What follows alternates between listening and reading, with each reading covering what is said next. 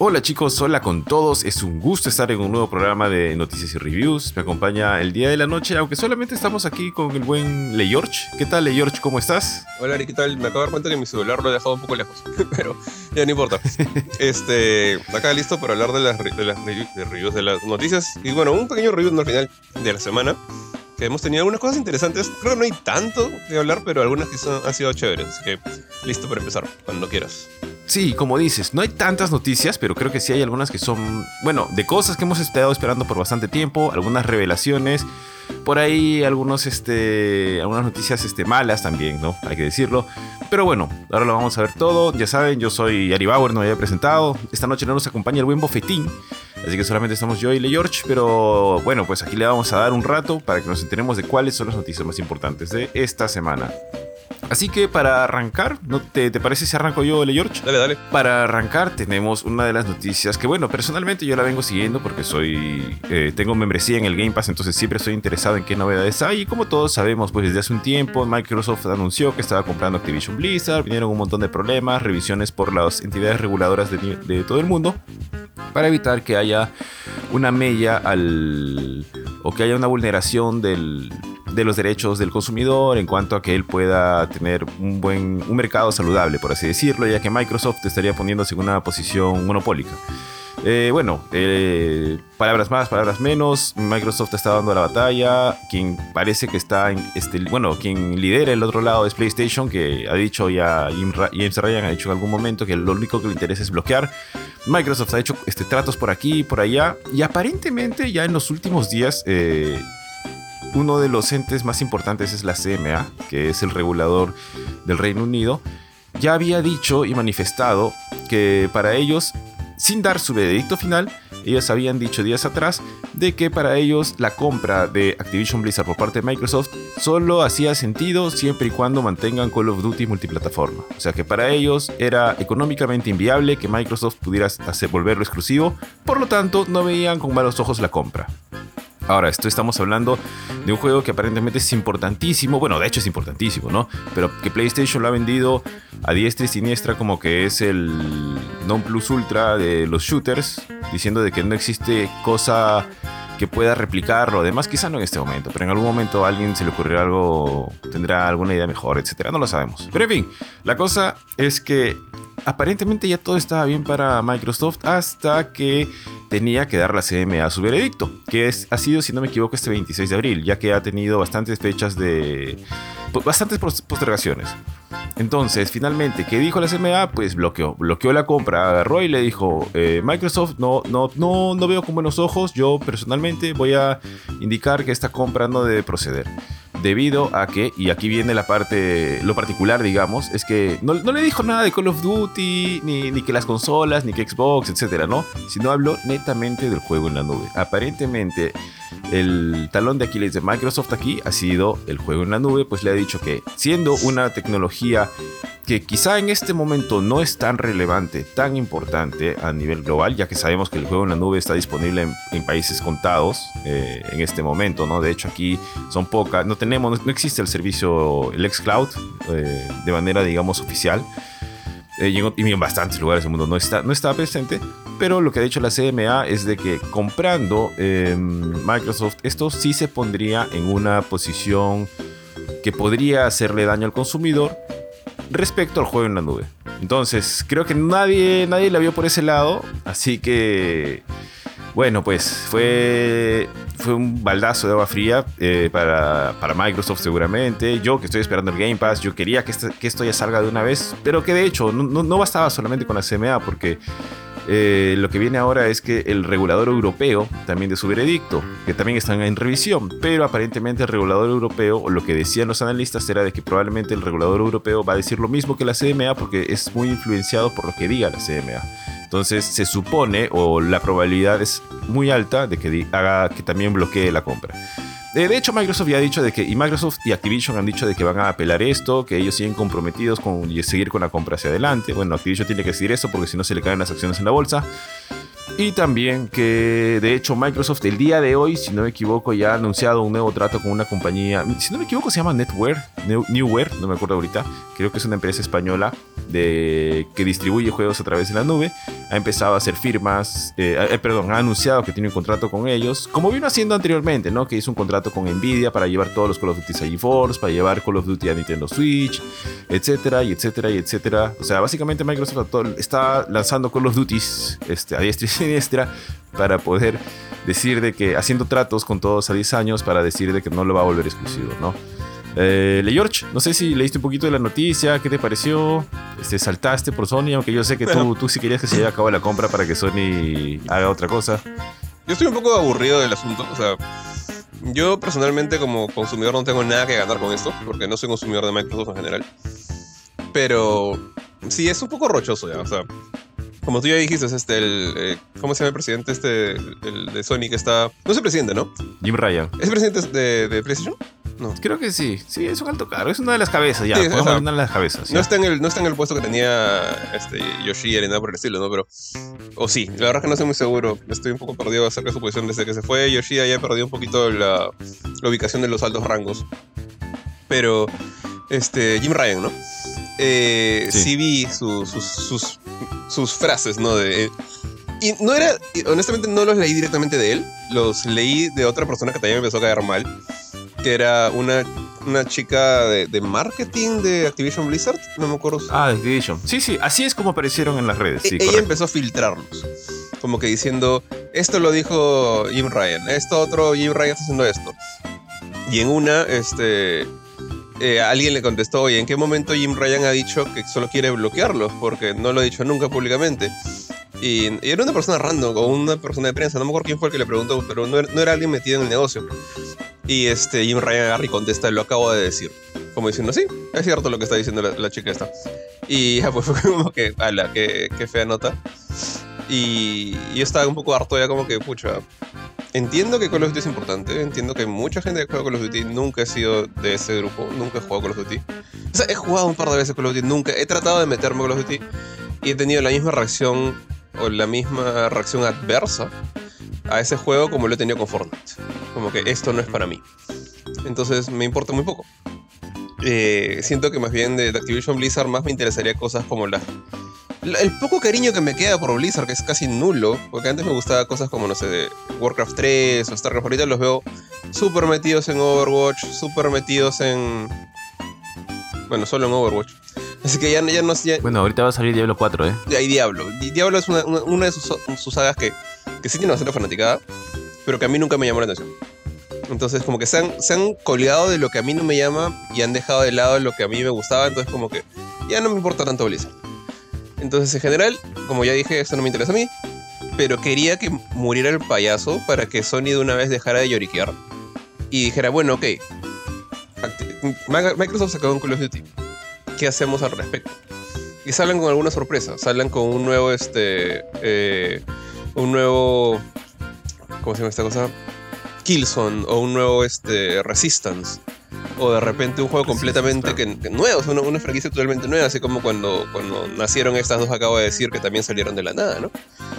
Y que, sé que muchas veces Johan dice esto, ¿no? Como que no, no hay forma que una cosa nueva alcance el, el, la fuerza de of Duty, y es cierto.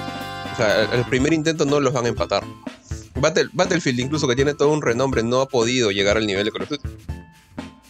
Pero yo creo que ahí justamente está el detalle de que van a fallar. O sea, el primer juego no les va a rent no les va a salir este uh, no, no les, no les va a vender tanto como ellos querrían. Probablemente no va a llegar ni a la mitad ni al ni un tercio de lo que vendería Call of Duty. Pero la cosa es que no tengan otra opción. Que tengan que meterle todo el marketing a eso así hasta que poco a poco el segundo, tercer, cuarta entrega, la quinta secuela, no sé, eh, ya lleguen a ese level. Y eventualmente lo iban a hacer porque no van a tener otra opción. Pero bueno, con esto significa que no quieren hacer e, esa chamba que les va a costar un montón de plata, obviamente, ¿no? Prefieren ir, ir y mantener el, la vieja confiable que fue los Duty. Eh, pero pucha, ya sentía que los métodos que estaban utilizando para mantener esa vieja confiable y eran un poco, no mezquinos, eran un poco lastimeros. O sea, ya daban un poco de pena. Y ahora, bueno, simplemente les ha salido chévere la jugada de manera indirecta, ¿no? Porque Sony no ha hecho. No ha hecho la gran cosa acá. La jugada la hizo la CMA. Y ni siquiera se fueron sobre Call of Duty, se fueron sobre el juego en la nube, ¿no? Que es algo que, como tú bien has dicho, ahorita, ahorita no pinta, ni, ni siquiera en países de primer mundo. O sea, mira Google Stadia como muerto, ¿no? Ni siquiera ha sobrevivido en Estados Unidos, en Europa, nada. Pero acá unos 10 años, unos que 5 años incluso, va a ser algo más importante. ¿ah? O sea, el juego en la nube va a llegar va a llegar un momento en que va a ser lo que ahorita son los juegos como por servicio. Entonces creo que ya la CMA se le dolía y dijo eso como que pensando en el futuro. Alguien, alguien está ahí metido en la CMA sabe de, videojuegos, así que eh, agarraron a, a, Microsoft por donde no esperaban. Pero bueno, o sea, si ese es el final, ya, sé que no, no salió como tú querías de repente. Pero pucha, ya quiero que acabe el, este, circo. Ya estoy un, poco harto. Sí, no sé, que, que sea por un lado o por el otro, pero quiero que ya se acabe esta nota. Sí, tal cual como dices, o sea, y no eres el único. Y de hecho ya creo que yo también ya me puedo, me puedo empezar a apuntar con que ya estoy un poquito ya saturado de estas noticias. Ya me gustaría que lleguen, sale o no sale, pero que se decida, se decida de una vez, ¿no? Aunque asumo que siendo que todavía faltan algunos reguladores, creo que falta el de Estados Unidos, pero que el Estados Unidos tampoco ve con buenos ojos esto, ha dicho al menos. Eh, bueno, ya, que sea, que lo que sea al final, ya. Me hubiera gustado, me gustaría todavía, yo creo que Microsoft la va a pelear. Dudo de que no hayan pensado que este escenario se les iba a presentar. Probablemente no se esperaban que sea por el juego en la nube. Pero bueno, ya, pues, ya, ya, verán. Ojalá que sí, termine pronto para ver este, finalmente en qué queda esto, ¿no? Y que también puedan enfocar sus recursos en, otras cosas, quizás, ¿no? Mira cuánta plata le ha metido Microsoft a Activision Blizzard y, no sé, asumo que sus equipos de desarrollo también podrían haberse, haber sido beneficiados, pues, con tanto... Yo sé que no solamente es una cuestión de dinero, ¿no? Porque hay talento por detrás. Pero con inversión en este en su proceso de desarrollo, en investigación y demás, ¿no? Bueno, quizás lo están haciendo. Microsoft, la verdad, que tiene la billetera grande, entonces es algo que no, no, habría manera de, poder conocer. Pero en fin, dale, George. Bueno, entonces dejando esa noticia de lado, ya pues este, veremos cuál será el próximo capítulo de la telenovela. Y ahorita voy a empezar con unas noticias. Bueno, creo que las noticias que me han tocado a mí son chéveres. Que a ti te han tocado las negativas. Ah, cierto, no me he dado cuenta de eso. Voy a empezar con, una que es. Bueno, negativa dependiendo de quién lo veas, ¿eh? Porque la gente de PlayStation ya en los foros estaban contentos. Ya, pero eso es ser mezquino, o sea, sorry, eso, es este. En inglés se llama tribalismo, o sea, como tribalismo, no sé si existe la palabra en español. Es como que le estás haciendo barra a tu equipo de fútbol, básicamente, como si tú trabajaras para ellos. Como si tú ganaras algo porque Sony gana. O sea, como si tú tuvieras acciones en Sony. Y no, gran parte de esa gente que está haciéndole barra a esto es más bien porque quiere que el otro equipo pierda. No es porque ellos van a recibir nada bueno. Me parece un poco. O no tienen este como que inversión en el asunto. Eso es un poco ridículo, no me gusta esa forma de pensar. Pero sí entiendo, hay gente así. Pero yo, yo... Sí, sí, la palabra que usaste estaba bien, mezquino. Me parece que está bien, está correcto.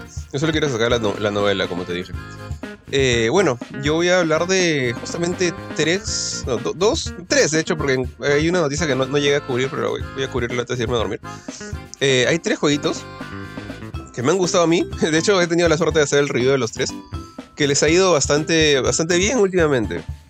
A ver, para empezar, el más conocido por todos, creo, es el Mega Man Battle Network Legacy Collection, eh, la última colección de juegos de Mega Man lanzada por Capcom esta vez basada en la, en la saga eh, Mega Man Battle Network o Mega Man X, como le conocen en Japón, Rockman X, eh, que junta, bueno, este es un poco chistoso, dice que junta 10 juegos, pero es como decir que Pokémon Azul y Pokémon Rojo son dos juegos distintos.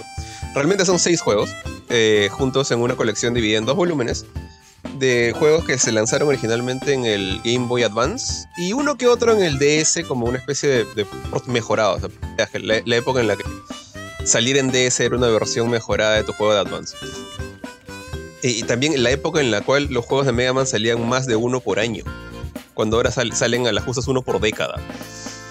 Eh, pero nada, era una época más feliz. Pero en fin, o sea, esto también demuestra que.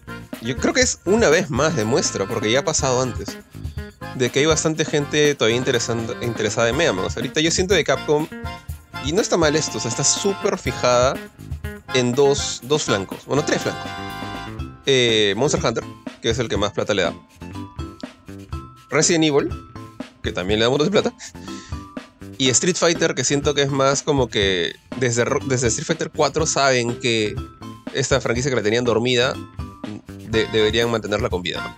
Porque Street Fighter 5 no les fue tan bien, como que tambaleó un montón por un montón de temporadas. Ahora con Street Fighter 6 creo que están empezando mejor. He jugado la demo, me ha gustado lo que he jugado, pero siento que había muy poquito contenido en esa demo. Es una demo. Pero habían dejado olvidado justamente a su mascota, ¿no? A, a, Mega Man. Y lo último que sacaba Mega Man eran colección tras colección. O sea, sacó salió Mega Man 11. Chévere, juego nuevo. Luego salió la colección de X. Creo que fue en ese orden al revés, no estoy muy seguro. Pero después salió la colección de Mega Man 0. Y ahora sale la colección de Mega Man Battle Network. Fácil después sale la colección de Mega Man Legends. No sé. Pero a punta de retro, a punta de ports, porque ni siquiera son remakes, eh, ni remasters, a punta de ports, con extras bonitos como galerías y cosas chéveres, la gente sigue comprando. O sea, un millón de ventas de un juego de. O un montón de juegos, una colección de juegos, de Game Boy Advance. Estoy hablando de una portátil de Nintendo que era el equivalente a un Super Nintendo en portátil, ¿no? Eh, son juegos pixel art tipo. O sea, son RPGs pixel art tipo, no sé, pues. Por lanzar una cosa del estilo gráfico Zelda 3. O Pokémon. Pokémon, pero colores, ¿no? Colores bonitos, no como el Game Boy. Eh, y ese tipo de juegos, que un montón de gente le tiene un montón de cariño, me incluyo yo, han vendido un millón de unidades en menos de un mes. Entonces, yo creo. Y lo mismo pasó antes con la colección de X, con la colección del clásico, no sé cuántos vendieron, pero también le fue muy bien. Creo que la de Cero no le fue tan bien pero pucha, ya creo que se supone que eh, Capcom está trabajando en Mega Man hace un montón de tiempo, hace tres años creo ya, desde que después de la salida de Mega Man 11. Así que ya, ojalá, ojalá esto signifique que la próxima entrega no es una colección, sino es un juego nuevo. Y bueno, los otros dos jueguitos que les ha ido bien es otro juego más que también ha alcanzado el millón de unidades vendidas, que es este mi, mi GOTI hasta el momento de lo que va del año, bueno, considerando que también que no, no he jugado. Johan se ha encargado de los AAA hace varios, meses. Eh, entonces no he jugado recién nivel 4. Eh, que creo que es la mayor competencia, ¿no? Pero para mí este Wolong Fallen Dynasty es ahorita mi mayor candidato a juego del año. Y han alcanzado su millón de unidades vendidas. Ahora, esto para la gente que dice, ah, claro, porque está en Game Pass, qué fácil. El chongo es que ha vendido un millón de unidades pero tiene 3.8 millones de jugadores. Así que por lo que entiendo, este milloncito es aparte del Game Pass. Entonces, dudo mucho que, que 3.8 millones de jugadores y solo un millón de ventas, eso algo no tiene sentido. Entonces, espero que me digas que 2.8 personas lo bajaron por Game Pass, sí te la creo. Entonces, igual, o sea, un juego que ha sido, entre comillas, regalado por Game Pass un juego de una dificultad nivel Souls. Un juego que cada post que Koei Tecmo pone en redes sociales tiene por lo menos unos 10 comentarios de gente diciendo este juego está mal hecho porque no le puedo ganar al primer boss, malditos mancos. Ha llegado a vender esta cantidad de unidades, me parece súper chévere. Ah, me parece muy bien porque el juego está muy bien hecho, el juego es súper divertido. De hecho, cada vez que tengo que hacer, este, o sea, normalmente estoy jugando juegos por review, yo no, tengo tanto tiempo para, para, jugar por diversión. Eh, pero cada vez que lo veo ahí en mi, en mi lista de Play 5, o sea, en, esta tirita ¿no? de los últimos juegos que he jugado y, lo veo cada vez más, más cerca de desaparecer a la derecha, creo que ya desapareció. Como que lo extraño. O sea, ya me acabó el juego. Estoy esperando el DLC. Apenas salga el DLC, lo, lo, lo, voy a jugar. Voy a tener que, comprarlo, ¿no? Porque no, no, está incluido en mi código de review pero me gustó muchísimo. O sea, la verdad le tengo un montón de cariño a World of Fallen Dynasty. Eh, así que apúrense con el DLC, por favor, esta gente de Team Ninja. Porque me verdad quiero seguir con esta cosa. Eh, juego es muy bueno. A los que no han. A los que no están dentro de estos 3.8 millones de jugadores. Por favor, denle una mirada. Si todavía está en Game Pass, bájenlo los que tienen Game Pass. Si no, si lo quieren para PC o lo, en Game Pass PC también está. Si lo quieren para Play 5 y les parece que no saben si vale la pena el precio, sí vale la pena el precio. Es un juegazo, la verdad. Y el último, que bueno, que es la noticia que no, no cubrí todavía, pero este es un, juego que a mí me gusta bastante, que creo que nadie más ha jugado en, en, Game Pass. Bueno, Wallon tampoco creo que nadie más lo juega. Es este Atelier Ryza 3, que es este, esta serie de RPGs con la que, de hecho con la que empecé a cubrir juegos de Koei Tecmo, fue con Atelier Ryza 1. Entonces también le tengo, le tengo bastante cariño. Y este juego no ha llegado a un millón de unidades. Ha llegado a 300.000 nada más. Pero ese nada más es entre comillas. Porque estamos hablando de un RPG que no es Final Fantasy, no es Dragon Quest, no es, este, no es Pokémon, no, no sé qué otro RPG grande, no es Zelda. Y que hasta antes de Atelier Ryza 1 era pues más nicho que, pucha, ¿qué te puedo decir? Pues que, no sé, Breath of Fire, Shadow Hearts, algún otro RPG por ahí super caleta que Wild Arms, eh, Skies of Arcadia, algo de ese tipo de RPGs que solamente la gente que los ha jugado le tiene un montón de cariño y, los conoce, los recomienda, pero hasta ahí no más queda la cosa. Eh, ese también iba más o menos así han hecho unas que otras jugadas, han jugado un poco con el fanservice, han hecho el combate mucho más veloz en, en estos frentes. O sea, tú juegas otro Atelier, o sea, Atelier Sophie o el que quieras, y son juegos por turnos, mucho más lentos, mucho más tradicionales.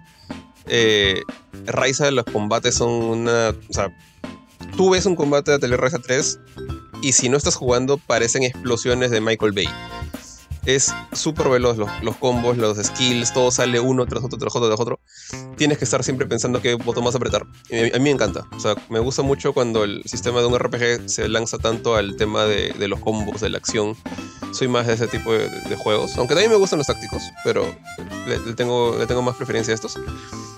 Y en general, el tercer juego de Raiza yo le puse 9 sobre 10 en su review. A Wallon le puse 9.5. O sea que los dos me parecen juegos excelentes. Eh, así que este es otro que. Este sí no lo puedo recomendar tan abiertamente. Sí sería como que gente que le gustan los RPGs.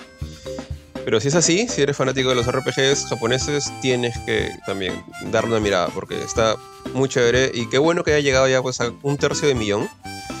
Eh, en también poco más de un mes, casi dos meses ya, de, lanzamiento, de lanzado el juego.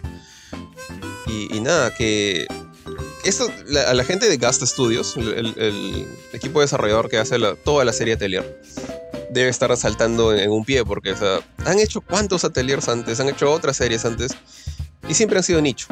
Siempre han vendido poquito, como que lo suficiente para sobrevivir. Y ahora tienen esta cosa que ha explotado.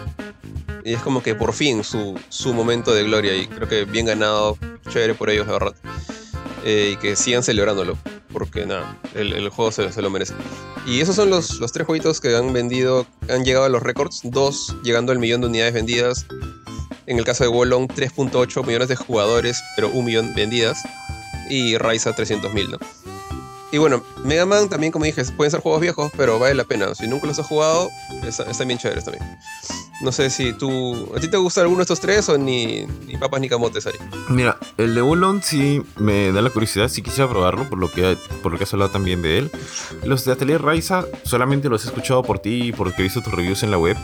Pero los de Mega Man sí me llaman la atención. O sea, o sea más, más que el juego de Mega Man, justo el día que estaba viendo una nota, había visto, sí había visto la noticia esta de que había vendido bastante bien. Eh, me preguntaba, ¿hace cuánto que no tenemos un juego, juego, juego de Mega Man? ¿Cuál ha sido el último que salió? Mega Man 11. Creo que es uno del Mega Man 11. Si no me equivoco, si no me equivoco fue el 2000, este, 2018, déjame ver. Sí, octubre del 2018. Llevamos, ya estamos por cumplir 5 años del último Mega Man nuevo que salió.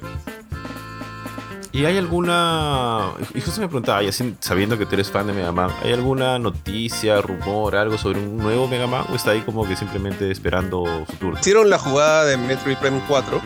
Hicieron la jugada de Nintendo. Porque en el año... ¿Cuándo fue? Creo que fue en el 2019, ya, sea, poquito, unos pocos meses después de la salida del 11, cuando hicieron una entrevista a Capcom sobre eh, no me acuerdo qué juegos estaban por anunciar o qué cosas. Creo que eh, anunciaron, ahí me acuerdo, eran varios juegos que están anunciando acá en este, mini evento. Y anunciaron la colección de Mega Man Zero. Y en ese momento dijeron, por si acaso, estamos trabajando en un nuevo juego de Mega Man. Punto. Creo que fue el 2020. Ah, nada más. Nada más. Ni logo, ni logo, ni, logo, nada. no sabes si es X, nada. Hasta, Metro Prime 4 tuvo presentó más. Ahora, lo, bueno es que. Lo bueno, es, como que ya tratar de encontrar la, lo mínimo de positivismo que puedo encontrar acá. El consuelo. El consuelo, porque, o sea, realmente no mostró nada. Pero me he dado cuenta de esto, o sea, Capcom no suele mostrar sus juegos hasta que están a unos meses de salir. O sea, Resident Evil 4 lo, lo anunciaron este año. Este año que estamos en, todavía en abril. Vamos cuatro meses del año. Lo anunciaron creo que en febrero. Y salió pues a los dos meses. Eh, Street Fighter 6 lo anunciaron un poco antes, creo que en diciembre por ahí. Pero ya puso su fecha pronto. O sea, es como que no son. Voy a ser un poco faltoso acá, pero no son como Square Enix. O eran, o como eran Square Enix, que te anunciaban un juego y, después salía a los 10 años, ¿no? O te decían muy pronto, cosas así. O sea, no son de lanzar trailers porque sí. Cuando lanzan un trailer, cuando lanzan un anuncio con gameplay o con, con imágenes, es porque el juego ya, ya ese año sale. Pero muy probablemente ese año sale. Hasta con Village pasó eso. Y es un juego bien grande, ¿no? Entonces, eso es lo que yo cruzo los dedos, ¿no? Como que la próxima vez que algo de ese Mega Man se muestre, es porque ese año sale. Nada más, ese es mi consuelo. Sí, sí. Bueno, excepto este, ¿cómo se llama este juego que sacaron alguna vez? Este es el. Ah, no, no, no, perdóname, estoy dando tonterías. Eh, ahora que mencionabas lo de Capcom, sí es cierto lo de Resident, ¿no? Pero ellos tu- tuvieron un juego que. Hay- otro que han hecho la payasada. Dragon's Dogma, sí, Dragon's Dogma uno 2. con Play 5. Ah, No, ya, no, no, no. ah, Uno como que No. se veía como el espacio. Agatha, Avatar. sí, ya me acordé, este... ah, uh, Pragmata. Sí, yo también... Pragmata. Yo me acuerdo que sí. ese juego y dije, pucha, quiero jugar esto. Se, se veía bravazo en concepto, pero sí, es, es- es ok. Ok, no son infalibles. Han hecho esa jugada. Con Dragon's Dogma 2 este, fue bonito porque el eh, Itsuno, el, el director de Devil May Cry 5 y de, de Dragon's Dogma, salió a decir, cuando, cuando lanzaron el, el... Creo que fue el, el, el 10 ani- décimo aniversario o algo así de la serie de Dragon's Dogma. Serie, eso es un solo juego. Salió con su polito diciendo, estamos trabajando en el 2, ya estamos desarrollando el 2. Y es más o menos lo mismo que hicieron con Mega Man. Como que diciendo, estamos trabajando en esto, lero lero, pero de ahí no sabemos. Entonces, ojalá no lo hayan cancelado nomás. Sé que era el mismo team que hizo Mega Man 11, el que está trabajando en el nuevo Mega Man. No sé más. Ya. Bueno, pues esperemos, esperemos que. Que, que en algún momento pues este, tengamos alguna noticia, confirmación, algo, ¿no? Porque, bueno, yo a mí me gusta Mega Man X, creo que es de los que más me ha gustado. Lo conocí en Super Nintendo, hace, hace algunos años pues vimos el, la colección que pedía, pedía, pedía yo la colección y finalmente la llevaron, la trajeron. Entonces, si me preguntaras, yo diría que me gustaría una nueva... Algo más tipo Mega Man X, que me gustó mucho. Me gustaría que vayan por ese camino. ¿A ti, dile George? Yo también soy fanático de Man X, es mi, mi saga favorita por más cliché que suene. O sea, siento que ponte, Mega Man 0 tiene mejor historia. Mucho mejor historia. Pero Mega Man X como que... de repente es la nostalgia, de repente es el que más me, me gustaba en la época en la que podía jugar sin pensar en trabajar. Eh, me gusta más que el original, me gusta X, me gusta mucho más que el original. Entonces sí me gustaría que retomaran eso. Que empezaran con X9, no me gustaría que sigan haciendo remakes, porque ya hicieron el remake del X1 y lo abandonaron ahí. Si harían un remake del X2, no creo que sería tan chévere. Quisiera algo nuevo en X, honestamente. Creo que es el, el más apropiado. Aparte que. Creo que solamente la saga. Bueno, hay, hay varias sagas que quedaron inconclusas en Mega Man, ahora que lo pienso. Pero Legends y X quizás son las que más se siente la, la- el cliffhanger, ¿no? que, se, que, se quedó abierto. Entonces, con más razón, sí me gustaría que hiciera un X9 como prioridad. ¿O te animarías a que rebooteen todo? ¿A que saquen un nuevo tipo de Mega Man? O sea, otra serie, un, un Mega Man al- alterno. Claro, otra serie, no sé, Mega Man Beta, por así decirlo. Por poner un nombre, ¿no? Depende, o sea, normalmente eh, cuando hacían eso era porque estaban haciendo un cambio drástico. O sea, por ejemplo, ya, eh, Battle Network, el que estamos hablando justo ahorita, la colección de Battle Network es un RPG. Es un RPG isométrico con combate en, en grillas cuadriculadas, es una cosa completamente distinta. Legends es un es una especie de Zelda 3D, es una especie de Ocarina of Time pero con disparos. Eh, X es el más pa- parecido al, al original, ¿no? Pero con cosas nuevas como que trepar por las paredes, los enemigos son más adultos, tienen las armaduras. Eh, y, bueno, Zero es una secuela de X, pero también tiene varias cositas extras, con, los Cyber Elves, el la forma en la que armaban los niveles era distinto, eh, era más difícil también. Yo siento que eso podría, o sea, traer un nuevo Mega Man, un nuevo personaje, conllevaría a un tipo de cambio drástico en el gameplay. O sea, ponte, si me dices que va a ser un Mega Man con un, no sé, una vista third person shooter o Uncharted, por ejemplo. ahí creo que entraría a tallar un nuevo Mega Man. Pero no creo que sea el plan de Capcom.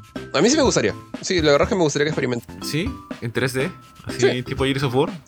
Yo me acuerdo, no me acuerdo que- a quién le dije esto, creo que fue Johan. Eh, creo que fue uno de nuestros podcasts de como de cosas que quisieran ver y que no saben que no va a pasar nunca. A mí me encantaría ver un, un juego de Mega Man, puede ser X, tranquilamente creo que el mundo de X funciona. O sea, pero con el estilo de gameplay de Vanquish. ¿Mañas Vanquish? Ah, ya, sí, claro, ese es este. Es un juego cortito, Sí. ¿no? No, sí, sí, sí se parece, sí se De, parece. de Platinum. No, no es de Platinum, perdón, es de. Sí. ¿Es de Platinum? No, no, No, no, me acuerdo. es- Es, este, yo me acuerdo que jugué la, la demo. es Es de una- un pata que tiene una armadura bien, este, una armadura blanca, plateada, no me acuerdo bien. Me acuerdo que lo. Pero sí, sí, o sea, sí sé a cuál te refieres. Pero era como era un buen juego, pero pasó como que desapercibido. Quiero saber quién, quién lo. ¿Quién, quién lo, quién lo desarrolló? Sé, que- sé que lo publicó Sega, pero. No me acuerdo quién fue el, que el, el desarrollador. Ah, Platinum, ahí está. Mira, Platinum con Shinji Mikami. O sea, ese estilo de juego, obviamente con gráficos cel shaded a lo, a lo Dragon Ball Fighters, por ejemplo, ¿no? Pero con ese estilo de, de shooting de velocidad. O sea, porque Mega Man no te va a funcionar en un sistema Ge- Gears of War, por ejemplo. Que es súper lento, pesado, que te esconde. Que... Vanquish no era eso. Vanquish era deslízate, corre, salta, flota, haz que las cosas este, entren en tiempo bala, ¿no? Todo se pone, se, se paraliza, se pone lento y tú puedes incluso disparar un sniper saltando, cosas así. Eso lo veo encajando con un Mega Man X, por ejemplo. Y yo no tendría ningún problema. Sé que hay un montón de puristas que van a decir, no, ¿qué, qué te pasa, hereje? Muere. Pero no, yo sí, sí me gustaría que experimente Capcom con, con la franquicia. Sí, sería chévere, sería chévere. Y bueno, pues le George, Que toca. pasando de noticias eh, agradables, porque de todas maneras es, es- siempre es bueno ver cuando un juego o algo que te gusta eh, está siendo exitoso, porque da pie a que pueda seguir haciéndose más, que puedan seguir innovando más, que pueda haber, no sé, una secuela, precuela, y de todas maneras siempre es algo bueno para los desarrolladores, ¿no? Porque también hemos tenido obras de que, no, que han sido buenas, pero lamentablemente no han tenido éxito comercial, ¿no? Y que ya sabemos que las terminaron cancelando, demás, ¿no? Por ejemplo, Kurt hace poquito me hablaba y creo que también jugaste este, de Guardianes de la Galaxia, ¿no? El, Juego, sí, claro. El último que salió. Sí, sí. Que, es muy bueno, pero que básicamente ya, Ya murió. Ahí quedó. Sí. sí. ya murió, ¿no? Pero que el juego es muy bueno. ¿no? Eso no, no nos quita el hecho de que sea un buen juego y que realmente es recomendable. Pero esperemos que este no sea el caso. Y bueno, ya con esa introducción algo un poco más triste, lo que tenemos a continuación es otra noticia triste. Y bueno, me toca a mí nuevamente hablar de un mal port de PC. Y es que en esta ocasión uno de mis juegos más esperados del año, porque de hecho no es mi juego más esperado, pero sí lo estaba esperando porque me gustó muchísimo el primer juego y estoy hablando en este estoy hablando de Jedi eh, Survivor en este caso, o sea, ya jugamos Jedi Fallen Order, a mí me gustó muchísimo y de hecho yo lo jugué en PC, tenía sus cosas, pero corría bastante bien. Sin embargo, Fallen Order ha llegado en un estado calamitoso, ¿no? O sea, si hace poquito The Last of Us nos sorprendió por la manera tan terrible en la que estaba en la que había sido publicado. En este caso, pues parece que le está haciendo la competencia Jedi Survivor, ya que tiene gran- una gran cantidad de problemas. Eh, entre los problemas que tiene es que usando aún así una PC high-end, o sea, estás hablando de PCs que pueden tener una 4090 y demás, no, no es estable, tiene caídas de FPS, no corre eh, con FPS tan, este, tan altos. Eh, está teniendo muchos, muchos, muchos problemas, ¿no? Y que de hecho ya se empieza a sentir un poquito, estamos, está siendo castigado el, el usuario de PC y, me, me incluyo ahí en este momento, ¿no? Con The Last of Us, con Jedi Survivor, el mismo Wulong del que también habla Le George ha tenido problemas, tiene problemas en, PC, o sea, eh, han- sido cosas este, reportadas. Callisto, Pro, Callisto Protocol también ha tenido problemas en PC. Entonces, no ha sido un año, digamos, auspicioso, al menos no ha arrancado también con. También para los usuarios de PC. Y en este caso le ha tocado pues a Jedi Survivor. Inclusive, tanto es así que inmediatamente ha tenido que salir el equipo de EA. O sea, lo- los pueden encontrar, ahorita mismo estoy viéndolo en, en la cuenta oficial de Twitter de EA Star Wars. eh, indicándoles, ¿no? De que entienden, de que para, hay un gran porcentaje de usuarios de PC con, con máquinas de alto rendimiento. Estamos hablando de máquinas que probablemente están arriba de los 5 mil, 6 mil dólares. Si es que no es mucho más, estoy dando una cifra tratando de calcular rápidamente al, en, soles. Y que están teniendo muchos problemas, ¿no? En Windows 10, en Windows 11, con GPUs este, carísimas, etcétera. Entonces, esperemos que lo puedan solucionar con un parche en este momento por todos lados. La recomendación es, en PC, no lo compres. No lo compres en PC hasta que lancen algunos parches.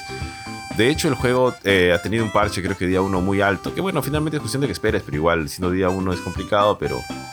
eh, una pena, verdaderamente, porque la gente que no lo está jugando en PC dice que el juego es muy buen juego. He visto notas de 9 puntos que hablan de que es una secuela muy bien llevada, de que algo bueno, y creo que ya sabíamos esto, pero finalmente se pudo confirmar de que Cal Kestis está llegando, no lo han reseteado, como suele pasar en algunas secuelas, sino básicamente está llegando con todas sus habilidades intactas en una nueva aventura.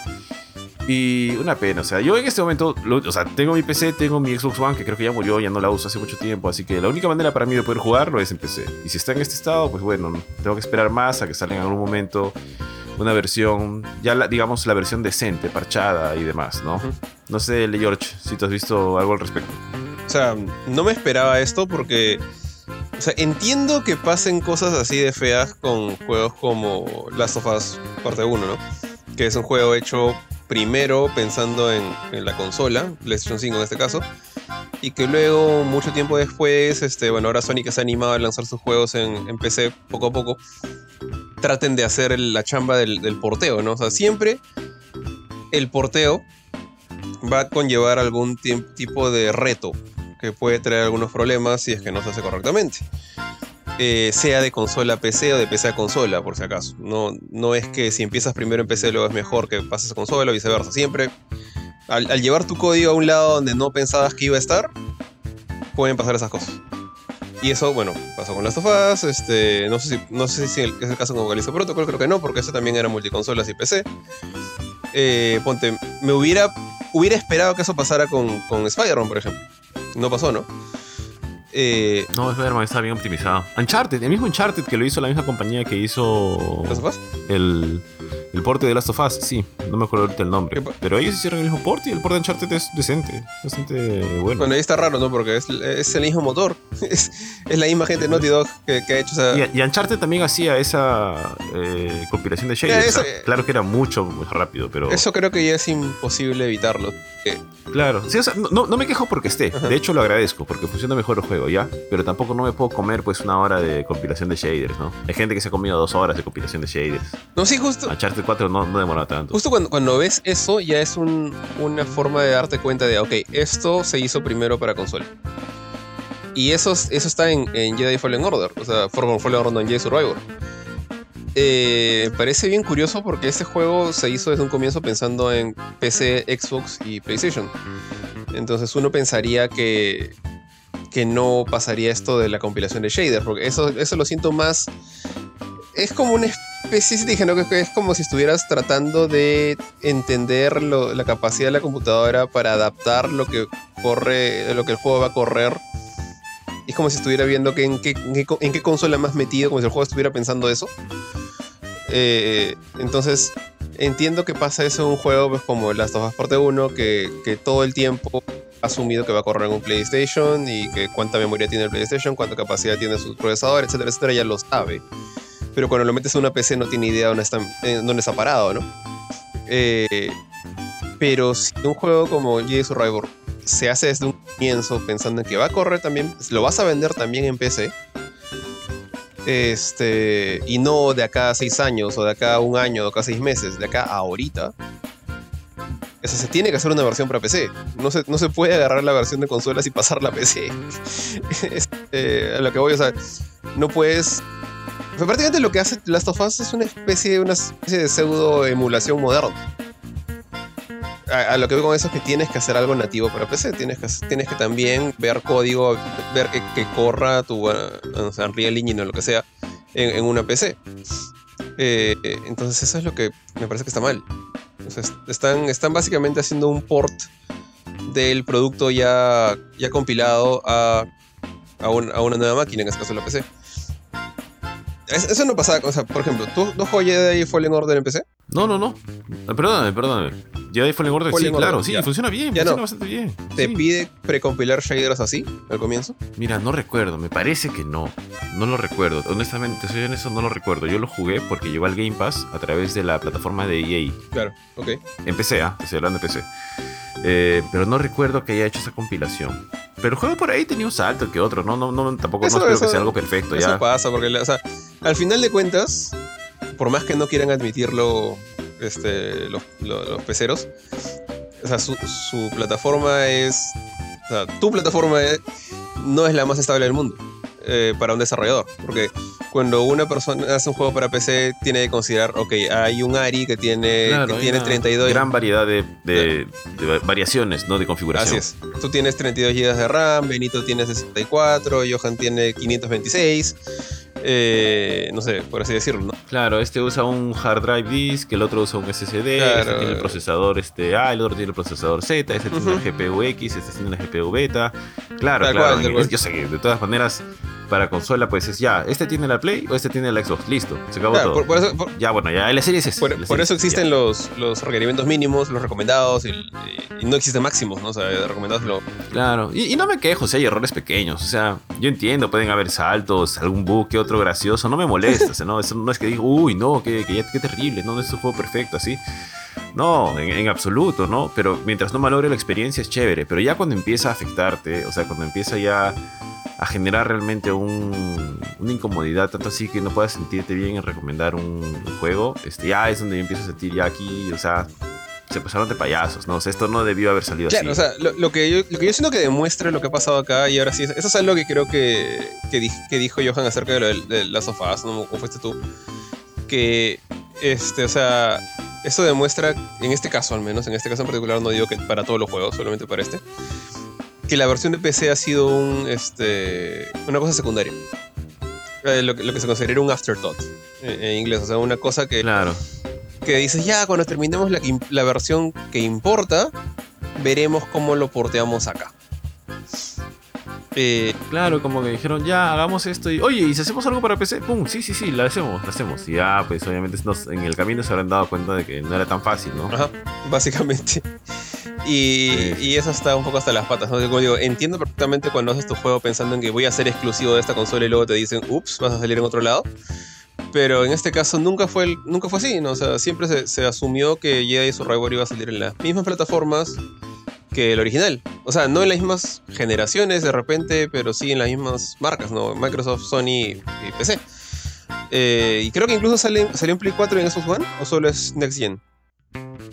No, creo que solo es Next Gen. ¿ah? O sea, pero creo que, al creo que lo cambiaron a medio camino. Yo no me acuerdo. Pero creo que solo es Next Gen. Voy a buscar ahorita.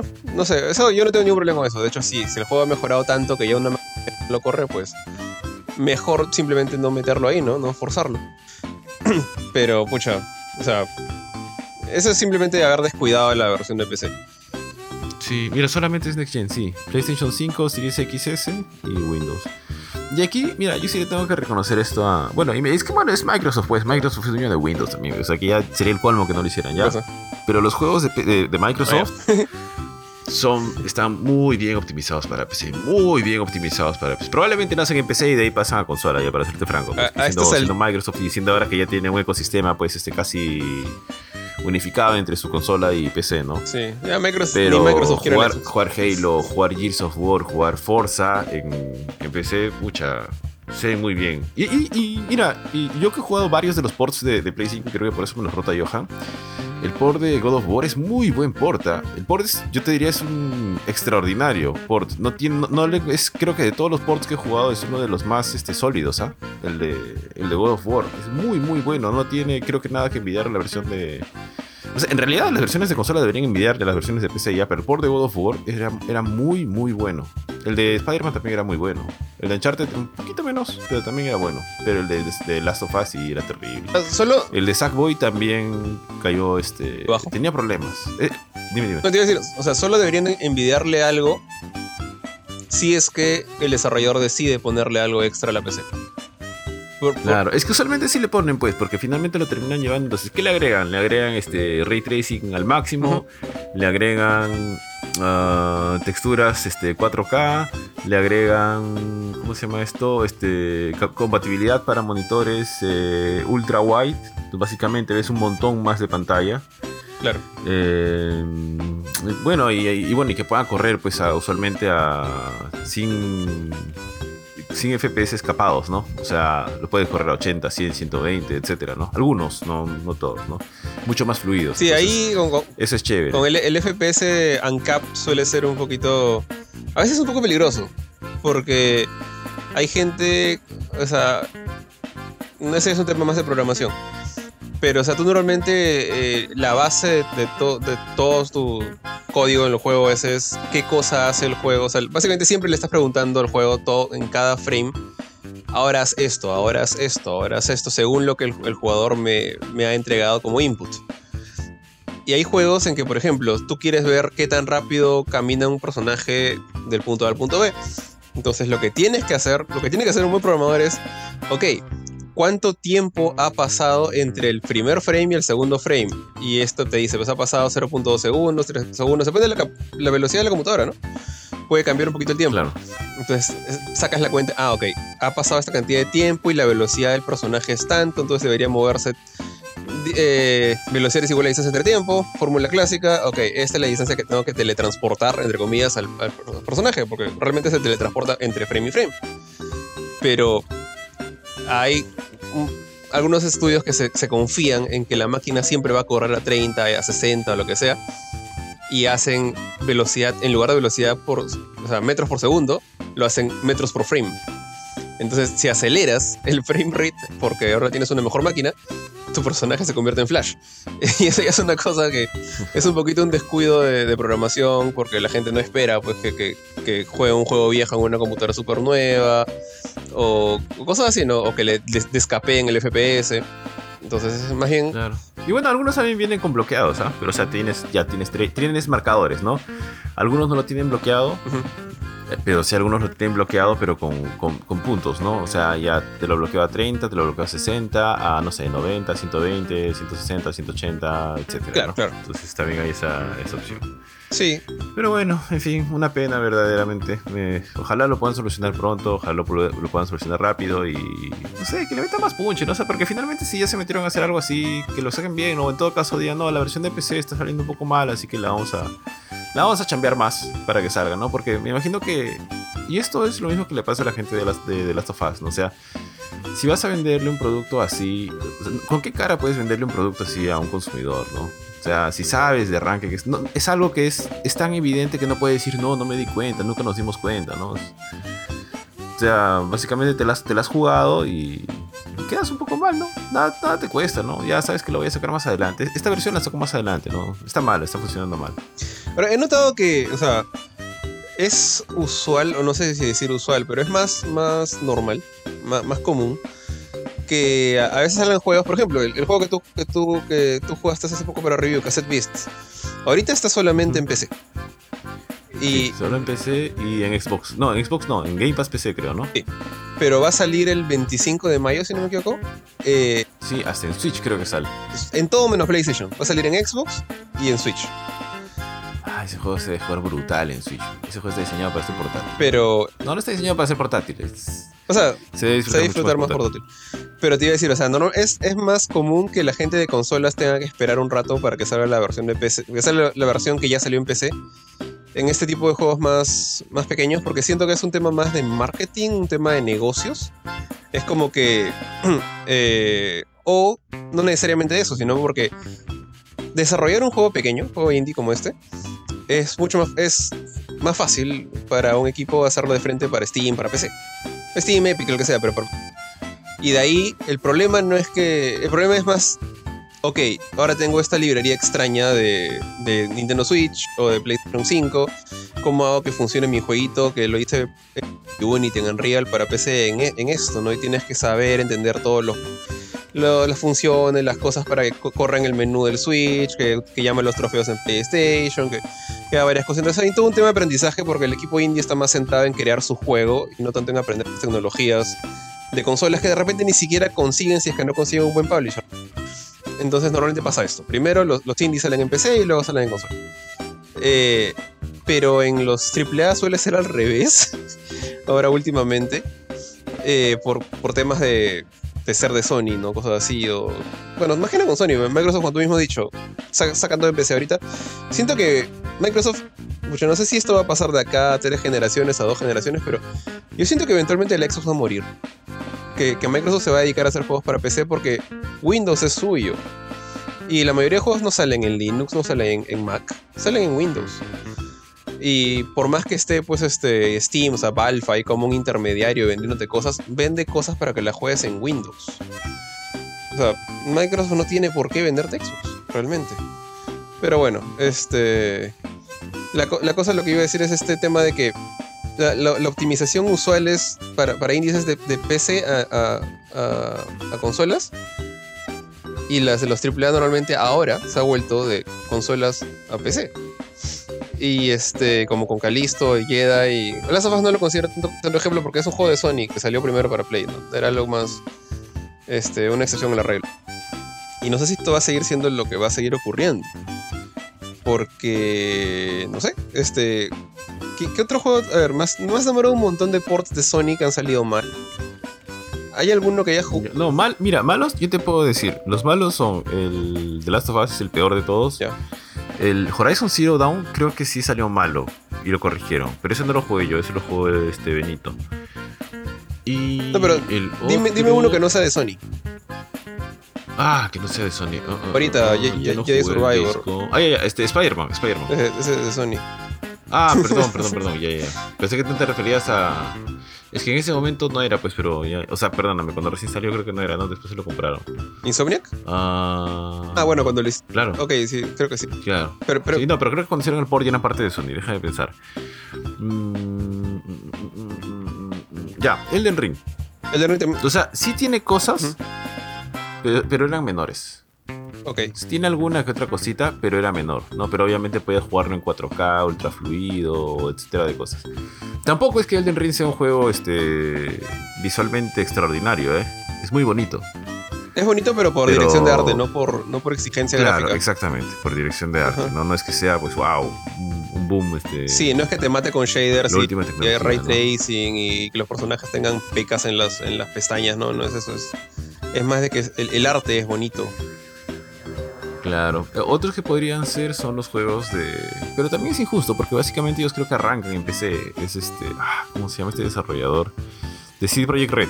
Ah, no, ellos se arrancan en PC, ellos son PC developer Claro, primero. entonces, sí, claro, ellos según probablemente hacen PC y de ahí lanzan a, a consola, ¿no? Por, por- un poco también por su historia, ¿no? Eh, es por, por, por ellos. Ah, sí, sí, sí. Pero bueno, en fin. Ojalá, ojalá que puedan corregir el tema, de ¿verdad? ¿no?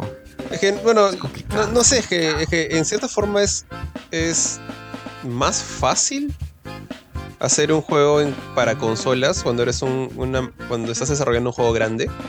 O sea, porque cuando desarrollas un juego chiquito, y más o menos por ahí quería ir con lo de los indies, o sea, cuando juegas un- haces un juego chiquito, y lo digo también un poco en nuestra experiencia con, con, con Tuncho, con Pancho, era que, o sea, tú desarrollas, como sabes que tu juego es tan pequeño, sabes que, en- en- entre, entre comillas, ni fregando la computadora en la que lo estás tratando de jugar no lo va a correr. O sea, pensando obviamente en computadoras que corren cosas como, este, no sé, Resident Evil Village o cosas así, que no juegue, que no corra Tunche no hay forma. O sea, la, gente que juega en PC suele tener PCs hechas para correr juegos en 3D, que de repente no los va a correr en Ultra, pero los va a correr como si fuera un Play 4, ¿no? Entonces pensamos así como que, ah, ya fue, o sea, vamos a hacerlo y después lo vamos a optimizar de todas maneras, pero no con ese miedo de va a colgar computadoras porque no va a tener suficiente capacidad. Mientras que cuando hagas un juego AAA con eh, ray tracing, efectos, shader, 10.000 polígonos, 10.000 millones de polígonos al mismo tiempo y más cosas, este, ahí cuando desarrollas y piensas, ok, ¿cuánta capacidad de memoria tengo? ¿Con cuánta capacidad de memoria puedo jugar? Y ahí que es más fácil agarrar y decir, ok, el PlayStation 5 tiene, ahorita no me acuerdo cuánto de RAM tiene, pero digamos que tiene 32 GB de, de- de RAM.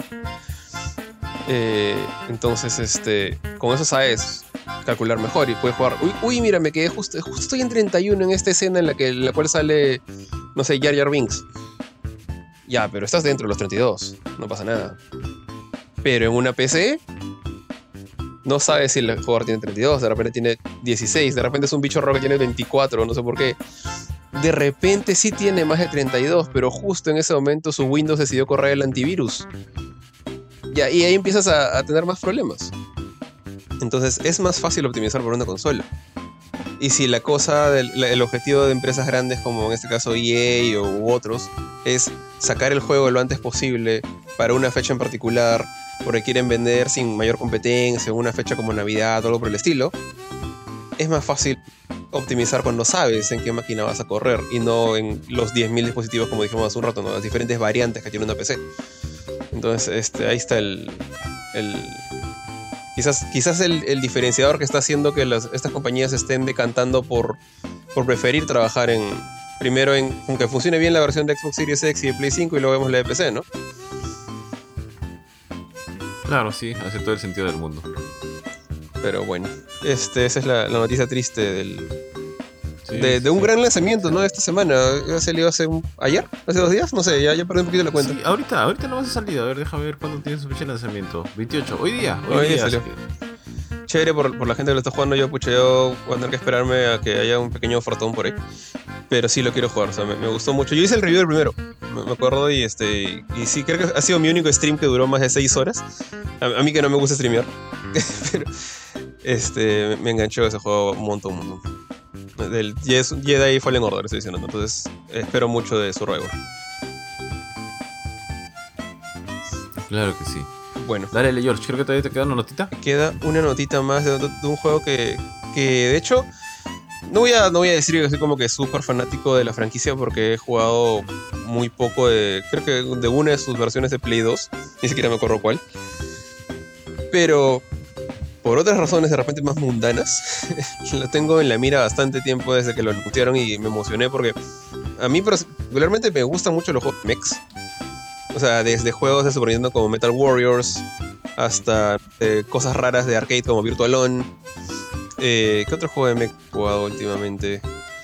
Ah, hay un juego que. ¿Cómo se llama este? Ah, me olvidó. Hay, un juego que me gustaba mucho de.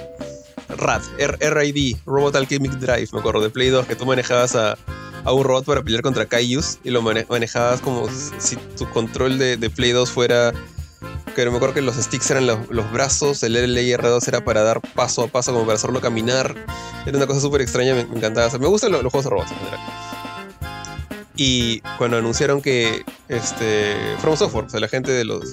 Más conocida como la gente de los Souls, el equipo detrás de Elden Ring, de Bloodborne, de Sekiro, de este, todos los Dark Souls, de Demon Souls, había decidido resucitar su serie, una de sus primeras series, eh, no la primera, pero una de sus primeras series era Armor Core, esta serie de, de mechs que a simple vista no tiene nada de Souls, o sea, son robots que se mueven súper rápido, se, digamos, básicamente patinan por el escenario como los robots de Virtual On, eh, tienen este, este acabado mucho más no sé, no, son Gundam, son mucho más toscos, mucho más metálicos, más como los robots de Metal Warriors, pero en 3D.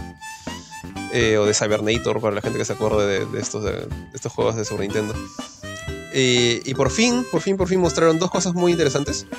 En un último trailer de Armor Core 6 Fires of Rubicon, que es el nuevo juego de la saga que ya están desarrollando hace algún tiempo, si no me equivoco, desde que terminaron Elden Ring. Eh, dos, dos cosas. Uno, y la más importante quizás, se confirmó ese rumor que decía que el juego llegaba en agosto y pues sí, el juego llega el 25 de agosto del 2023 y ahora sí, Real Official, la fecha está eh, puesta en, sangre. Así que dentro de unos mesecitos nomás vamos a poder jugar este, este juego. Y segundo, mostraron pues el gameplay, ¿no? Porque había, así como yo, hay mucha gente más también que se ha hecho fanático de From Software a través de los Souls. O sea, yo, me hice súper fan de ellos, honestamente, con Demon Souls, con el primer Souls de todos.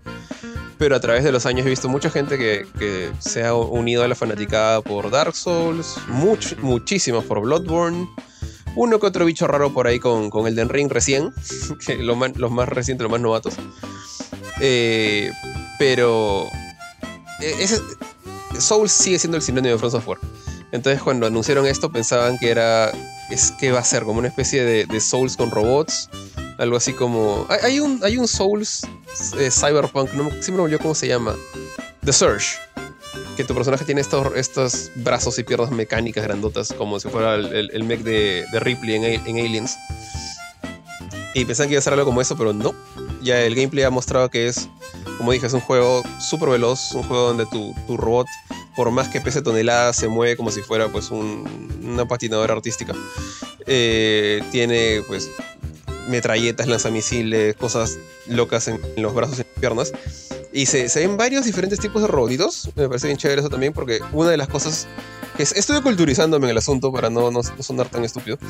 Eh, que, o sea, Armor Core tiene dos, dos, digamos, partes que son las que más llaman la atención de su fanática veterana.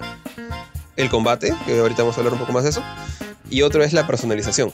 O sea, e, el hecho de que tus, tus mechs, o tus armor cores, como se llaman ahí, no son este, no son simplemente uno de una selección de personajes como si fuera un juego de peleas, sino que tú los personalizas. Tú les, pones este, diferentes armas, diferente pintura, stickers y... Eh, y no sé qué tanto, a qué nivel llegue dicha personalización, como dije, no soy tan conocedor de la saga. Pero en el trailer veo pues eh, unos robots que son bolitas, así como estos este, androides de episodio 1 de Star Wars. Veo otros que tiene cuatro patas como si fuera un centauro. Que, que, salta y en el aire abre sus cuatro patitas y con eso flota y desde el cielo te tira misiles. Otro que en lugar de piernas tiene ruedas de tanque. Y, me y vi una entrevista con el, con el productor del juego. Eh, por cierto, no es Miyazaki, así que no, no, no, piensen que era Miyazaki. El pata era, era otro personaje, ahorita no me acuerdo su nombre. Que dice, o sea, nos hemos pasado un montón de tiempo haciendo estas cosas porque cada, por ejemplo, las piernas, las que acabo de mencionar, cada tipo de pierna que le pones a tu robot hace que el robot juegue distinto, se mueva distinto y es otro tipo de juego. O sea, el, el, el robot que tiene las ruedas de tanque hace drifting como si fuera un carro de carreras mientras que el robot que tiene las cuatro patitas de centauro pues vuela en el cielo, o sea, flota en el cielo. Ya de por sí dice que eso cambia totalmente el gameplay, y eso es cierto. Eh, y están más centrándose en la acción. Ahora, también han dicho que el juego, que no es, no es un juego eh, centrado en la narrativa. O sea, no es un juego con una historia eh, que va a ser como que súper compleja y atrapante, aunque el, el trailer como que da la impresión que sí, te, te, te, sueltan unos cuantos detallitos como eh, hablan de superhumanos, hablan del, modelo de, robot que estás usando, eh, mencionan unas, unas cuantas frases así medio, medio proféticas de cosas medio locas, bien, bien anime suenan algunas. Pero el pata dice que no, que la historia no es como que el núcleo de la experiencia. El núcleo es en el gameplay, va a ser en el combate. El combate quieren que sea súper agresivo. En ese sentido se diferencian de los Souls. los Souls, con excepciones como, no sé, pues Bloodborne y Sekiro, suelen ser más defensivos, ¿no? Más como que tú esperas a, ver qué hace el enemigo, lo esquivas, aguantas hasta que viene el momento en que le puedes pegar. Si eres medio más, más avesado, te mandas a hacer parries pero si no, no. Este, acá no, acá escucha, tú vas y le llueves misiles al, enemigo. O sea, hay un robot que tiene unas patitas delgadas como patitas de pollo, que he visto que se trepa encima de otro y le empieza a patear hasta hacerlo, hacerlo explotar. O sea, veo cosas bien chéveres, bien, bien. A mí me parecen alucinantes. Sé que a ti no te gustó tanto el trailer. Pero, o sea, ya me llama la atención. O sea, quiero, quiero estar cambiando el robot, quiero estar probando esas ruedas, esas, patitas de pollo, quiero ver qué otras armas tiene. Eh, como dije, el, el, productor dijo que la historia no es el foco, es el gameplay. El juego va a estar dividido en misiones, así que no es que sea un mundo abierto, que te pierdas con tu robot, es una cosa más nivel tras nivel. Y, y nada más, o sea, ya dijeron 25 de agosto, fecha de salida oficial. Eh, también se anunciaron dos ediciones eh, especiales. La más cara era la edición de colección que viene con, tu, con tu, robotito incluido en la caja, es un, un mech, una figura de un mech, una estatua, un libro de arte y otras cosas más. Y, nada, o sea, ¿qué mes estamos? Ya estamos casi mayo, mayo, junio, julio y agosto. Cuatro, un poco menos de cuatro meses para jugar este, este juego. Y la verdad es que, que bueno, Considerando que no tuve tiempo para darle mucho, mucho Elden Ring, que me gustaría realmente retomarlo. Ojalá este sí lo pueda, pueda darle más tiempo para jugarlo, porque me parece bravazo lo que estoy viendo de, de Software. Este, este otro lado de Front Software que no le conocía del todo me, me gusta bastante. ¿Qué, ¿Qué opinas tú, Ari? Sí, de hecho, eso último que mencionaste es lo que me parece más chévere, que Front Software esté como que haciendo, porque los últimos años básicamente se ha dedicado a hacer los juegos de los tipos Souls. Entonces me gusta ver que se estén metiendo otras cosas. Cuando vi el tráiler, debo ser honesto, me, o sea, me gusta la ambientación, me gusta, me gusta la música, me gusta el, el robot en sí, lo poco que se ha podido ver. Pero no sé por qué me dejó la impresión de que era como que un juego... Mm, no, no, no, sé si han dicho esto, que se lo han dicho, que no es un juego AAA, sino como que es un juego de... Sin, sin que sea malo, ¿ah? Como que de un presupuesto más bajo o demás. Eh, me da la impresión, me daba esa impresión, como que no va a tener un precio completo, que no va a costar 60 de, de repente, no sé, 40. De repente porque, y esta es una cosa que, la única cosa que no me gustó, y quizás es por, por, por como ya, ya, he dicho esto antes, ¿no? El juego va a salir en Play 4 y en Xbox One también. Está saliendo en consolas viejas. Y por más que adore mi Play 4, ya yo siento que si sigue saliendo para consolas viejas, menos chance tienes de hacer que tu juego realmente se vea espectacular, ¿no? En particular en el año 2023. De repente es por eso que sentiste eso, no sé.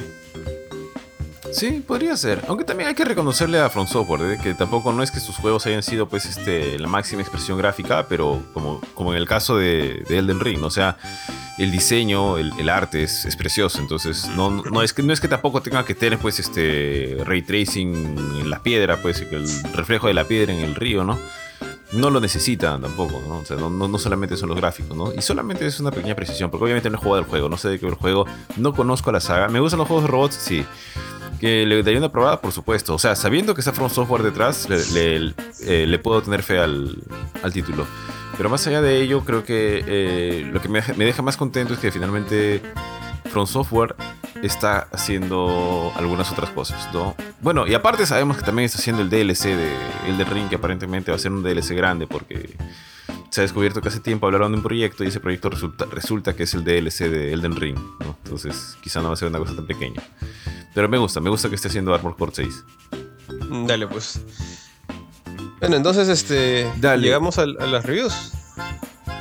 Oh. Exacto, Le George. ¿Qué review tenemos, que tienes, tienes esta semana? ¿De qué review nos puedes hablar? Bueno, a ver. A, ver, hagamos una, versión breve ya para que el tío Bofetín no nos censure, como suele hacer con los juegos pequeños. Entonces, yo tengo Cassette Beast, eh, que le voy a hacer un breve. Y no sé cuál jueguito tienes tú, Le George. Eh, a ver, si quieres, yo, empiezo y lo tú cierras con Cassette Beast, que creo que es el que. ya, dale, chévere el que nota, tiene nota más alta que el, que el mío, pero igual eh, no por eso significa que el que, voy a hablar sea malo. Este, bueno, yo jugué hasta... Bueno, ahorita estoy jugando otra cosa, pero hasta hace poco eh, estuve jugando este, Trinity Trigger. Trinity Trigger es un RPG que viene de la mano del estudio Furio. No es un estudio muy conocido por este lado del mundo, pero es un estudio veterano. Ha hecho juegos como The Caligula Effect, por ejemplo. Eh, sin embargo, también ha trabajado con eh, ahorita, ¿cómo se llama ese otro juego? Tokyo Sanadurga también es de ellos, no estoy muy seguro. Ah, no, mientras de Falcon. me estoy confundiendo, pero ya, la cosa es que es la misma gente que hizo de, Caligula Effect. Eh, hizo este juego Trinity Trigger.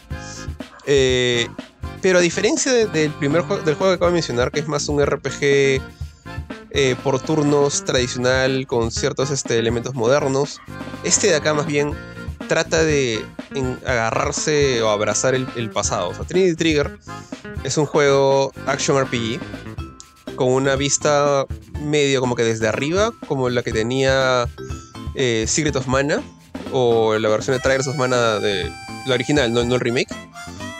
O incluso, incluso si, si quieren un, ejemplo más conocido por medio mundo, sería pues Zelda 3, el Zelda de Super Nintendo. O los de DS, o sea, ese, ese punto de vista desde arriba, ¿no? A pesar que todo es 3D, tú ves a los personajes casi desde arriba. Eh, en este juego, tú manejas a, un personaje que supuestamente es elegido por eh, un grupo de dioses que se llaman los dioses del caos y que te eligen a ti para ser el guerrero del caos. Ahora, ¿por qué es esto? Se supone que en, este mundo que... Bueno, toda la historia se acaba en el continente de Trinitia, pero le voy a decir el mundo de Trinitia porque no, no tiene otro nombre esto, no sé.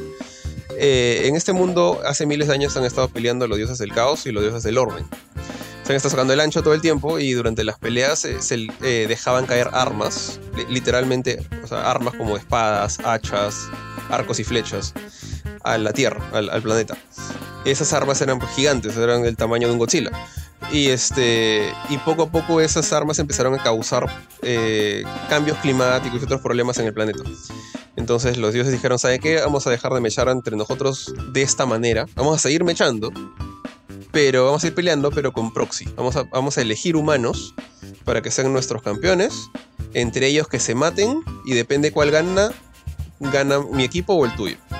Así, así de simple. Básicamente están jugando pelea de, pelea de gallos, pelea de perros, pero con los humanos. Y supuestamente cada cierto tiempo eligen a un guerrero de la oscuridad y un guerrero del caos y un guerrero del orden para que ellos entre ellos se peleen. Entonces, al inicio de, la historia, eh, eligen justamente a, dos bebés y uno de ellos eres tú, que se llama Cyan, se llama el, chico, el protagonista. Y. A Cheyenne. Tal cual. No, Cyan como, como el color de la impresora. sí. Este, y el pata, bueno, eh, encuentra un Pikachu celeste en, un calabozo. Que, de hecho, estos calabozos, por cierto, son las armas de los dioses. Son estas espadas gigantes o hachas gigantes que caían a la tierra. Eh, curiosamente adentro tienen pasadizos, tienen trampas, tienen monstruos, sea, son calabozos ahora. Pero hay gente como, como, como que se dedica a, explorar estos lugares, a buscar tesoros. Y en una de esas exploraciones se encuentra un Pikachu. Pues, es, un, es un zorrito chiquito de dos patitas, orejón, que se llama Flam. Eh, y justo se lo encuentra cuando está rodeado de monstruos. Y Flam agarra y le dice, yo, yo te ayudo, con, con, con mi ayuda les vas, a, ganar. Y el pata dice, ¿con, con qué, te estás hablando? ¿Cómo vas a ayudar? Y, y Flam, el, Pikachu, se convierte en una espada. Y entonces con la espada le saca la ancha a los monstruos y resulta pues que, que Flam es, un, es una criatura que se llama Trigger. O sea, es, un, es un del, de la especie, puede decir la especie, ¿no? Es Trigger. O sea, hay, hay unos Triggers que son un montón de, de animalitos, es como Pokémones, que tienen la habilidad de convertirse en armas de tamaño humano, no, no tamaño Godzilla como dije hace un rato. Pero para conseguir estas formas de, espadas, de arcos, de hachas, tienen que eh, entrar en, comunión con unos altares que están dentro de estas armas gigantes. Entonces ellos pueden canalizar el, el, poder de estas armas de los dioses para tomar forma de armas humanas y ayudar a, la gente que los, digamos, que, que crea un vínculo con ellos. Eh, entonces en ese momento te encuentras, o sea, el pata Saiyan regresa a su casa y se encuentra con, una chica que se llama Elise, que es este un oráculo, le dice, es básicamente una sirvienta de uno de los dioses del orden, el dios Libras, si no me equivoco. Que también tiene su trigger, que es un pájaro rojo que se llama Ois, o Ous, no me acuerdo cómo se pronunciaba, pero creo que es Ois. Eh, y sin dar mucho spoiler, en menos de dos horas te encuentras con otro pata más que se llama eh, Santis, así como, como tu pata Jimmy. Y Santis tiene, tiene otro Pokémon, un caballito chiquito amarillo que se llama este Rey. Y también se convierte en arma. Entonces, entre los tres, que curiosamente, este pata Santis es seguidor de un dios del, caos, el, el, dios de la guerra que Solus creo que se llama en este mundo. Entonces como que tienes a un aliado del caos y un aliado del orden que están tratando de ayudarte. Pero ¿por qué te están ayudando? Porque ellos como que están, han recibido una visión de sus... creen que de sus respectivos dioses, no están seguros, eh, que les dice que tienen que ayudarte a ti para... no para que ganes la pelea con el, con el otro guerrero del contrario, sino para que lleguen a una solución amical, para que no haya pelea, para evitar el conflicto, porque se supone que si ese conflicto se lleva a cabo, eh, hay un chance de que esto tenga consecuencias, digamos, no muy bonitas para el mundo sin, sin mayor spoiler y no, ya, ya voy a cerrar la historia. Porque ya el resto de la historia es básicamente el viaje de estos tres eh, para encontrar al, al, guerrero del orden. Si eres el guerrero del caos, buscas al guerrero del orden. Tratar de convencerlo de que no, peleen, de, ser amiguitos.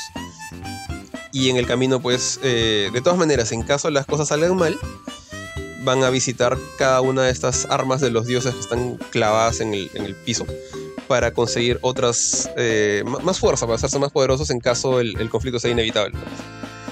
Y bueno, hasta ahí la, historia sí me pareció chévere. Es este. Pero más que la historia puntual, porque es bien, bien directa, es bien como de. Eh, de ir a hacerte más fuerte, ir a encontrar a tu rival y eventualmente ver si puedes hacer las pasas o no. Hay algunos. Eh, no, de hecho, hay algunos giros interesantes. El, el tema de ponte de de quién es el otro guerrero, quién, quién resulta ser el guerrero del orden, eh, qué relación tiene contigo, eh, cómo, así terminaste, de hecho, cómo, así tú terminaste en, la casa del, de tu papá adoptivo, porque no es tu papá real, quién era tu verdadera familia. Parte de eso es este, unos cuantos secretos interesantes que, te va revelando el juego. Eh, pero lo, más, lo que a mí más me gustó, honestamente, es el, el mundo en sí. Que, crea este juego. O sea, la, la, idea esta de los dioses y cómo los dioses eh, básicamente han reformado el mundo a, partir de sacarse el ancho. Porque cada vez que un arma caía a la tierra, por ejemplo, hay una espada allá en el primer lugar donde estás, en, tu, en tu pueblo natal. Y esta espada tiene el poder de dar, de como que generar vida. Y te dicen, pues que en ese momento donde cayó la espada, en el lugar donde cayó la espada, empezaron a aparecer más animalitos, más plantitas, más cosas, pero lamentablemente eso también trajo monstruos, porque los monstruos comen animalitos. Entonces eh, se llenó de, vida verde, todo estaba bonito el lugar, pero era peligroso. Mientras que por otro lado, donde hay una lanza, que, tenía el poder del hielo, este, empezó a congelar todo el lugar y ya era más difícil vivir. La, gente que vivía ahí pues vive como si fueran esquimales. Y curiosamente como que a dos pasos del hielo hay un desierto de, gente que, está que se muere de calor. Porque ahí cayó otra arma que era de fuego. Entonces, eh, ese, ese, mundo armado a, partir de la guerra de los dioses, convertido en pequeños parches de diferentes tipos, y como cada, dios tiene como que sus seguidores, y, cada, cada, uno de estos seguidores tiene una forma distinta de ver el mundo. Es, es chévere esto. Es, digamos, el, el, mundo en sí me ha gustado. La historia no me pareció mala para nada. Eh, eh, he visto por ahí unos reviews que dicen que sí, que la historia es Monse. No me ha parecido el caso, pero tampoco diría que es como que la mejor historia del mundo. Eh, pero donde, donde está, digamos, mis razones de por qué le bajé el, puntaje, porque le, puse 7.5 al juego, eh, fue por el gameplay. El gameplay tiene cierto nivel de complejidad en lo que es RPG, voy a empezar por por lo bueno es en el hecho de que cada uno de tus, de tus de, los triggers, porque tú puedes manejar estos tres personajes que te dije, a, Elise, a Cyan y a Santis. Tú lo puedes cambiar con, con solo apretar los, los gatillos. Y cada uno tiene su Pokémon, a su trigger. Y los triggers se pueden convertir en hasta 8 diferentes tipos de armas. O sea, espadas, guantes, arco y flecha, lanza, hacha. bueno, hay, hay toda una variedad. Eh, cada una de las armas les puedes equipar unas cosas que se llaman manatites, que son como, digamos, como, como materias pero pasivas, que te dan bonos a más ataque, más este chance de ataque crítico, o también puedes aumentar tu defensa, por ejemplo, en, el personaje. Entonces, ahí hay un cierto nivel de personalidad, bastante de personalización, bastante interesante. Eh, el problema ya es cuando lo aplicas. Y acá está mi parte, la parte que no me gusta es que cuando tú estás jugando, tú solamente, eh, digamos, tienes un combo básico de tres golpes con en PlayStation cuadrado para cualquiera de las tres armas. Ahora, estos tres golpes tienen, cada uno tiene una habilidad. Entonces, el primer golpe de cuadrado hace una cosa, el segundo es otra cosa, el tercero es otra cosa. Y tú puedes editar ese combo eh, entre la opción A o la B. O sea, por ejemplo, eh, el primer golpe con el arco y flecha hace un solo flechazo que hace bastante daño o haces tres flechitas que hacen poco daño. El segundo golpe hace una flecha que creo que hace daño en área o el personaje dispara flechas hacia el cielo y esas flechas luego caen, al, caen de arriba hacia abajo sobre el enemigo. Entonces tú eliges cuál de esas dos opciones quieres y también como que personalizas tu combo. Entonces, como que suena que hay un montón de opciones, pero al final cuando tú estás peleando tú solo estás machando cuadrado. Entonces apretas cuadrado, cuadrado, cuadrado, haces un combo. Cuadrado, cuadrado, haces otra vez el mismo combo. O cambias de arma. Y eso, también, todas las armas tienen un combito de tres golpes nada más. No eh, tienes, ya con, otro botón, con triángulo en este caso, eh, tienes un poder especial que es único de cada arma.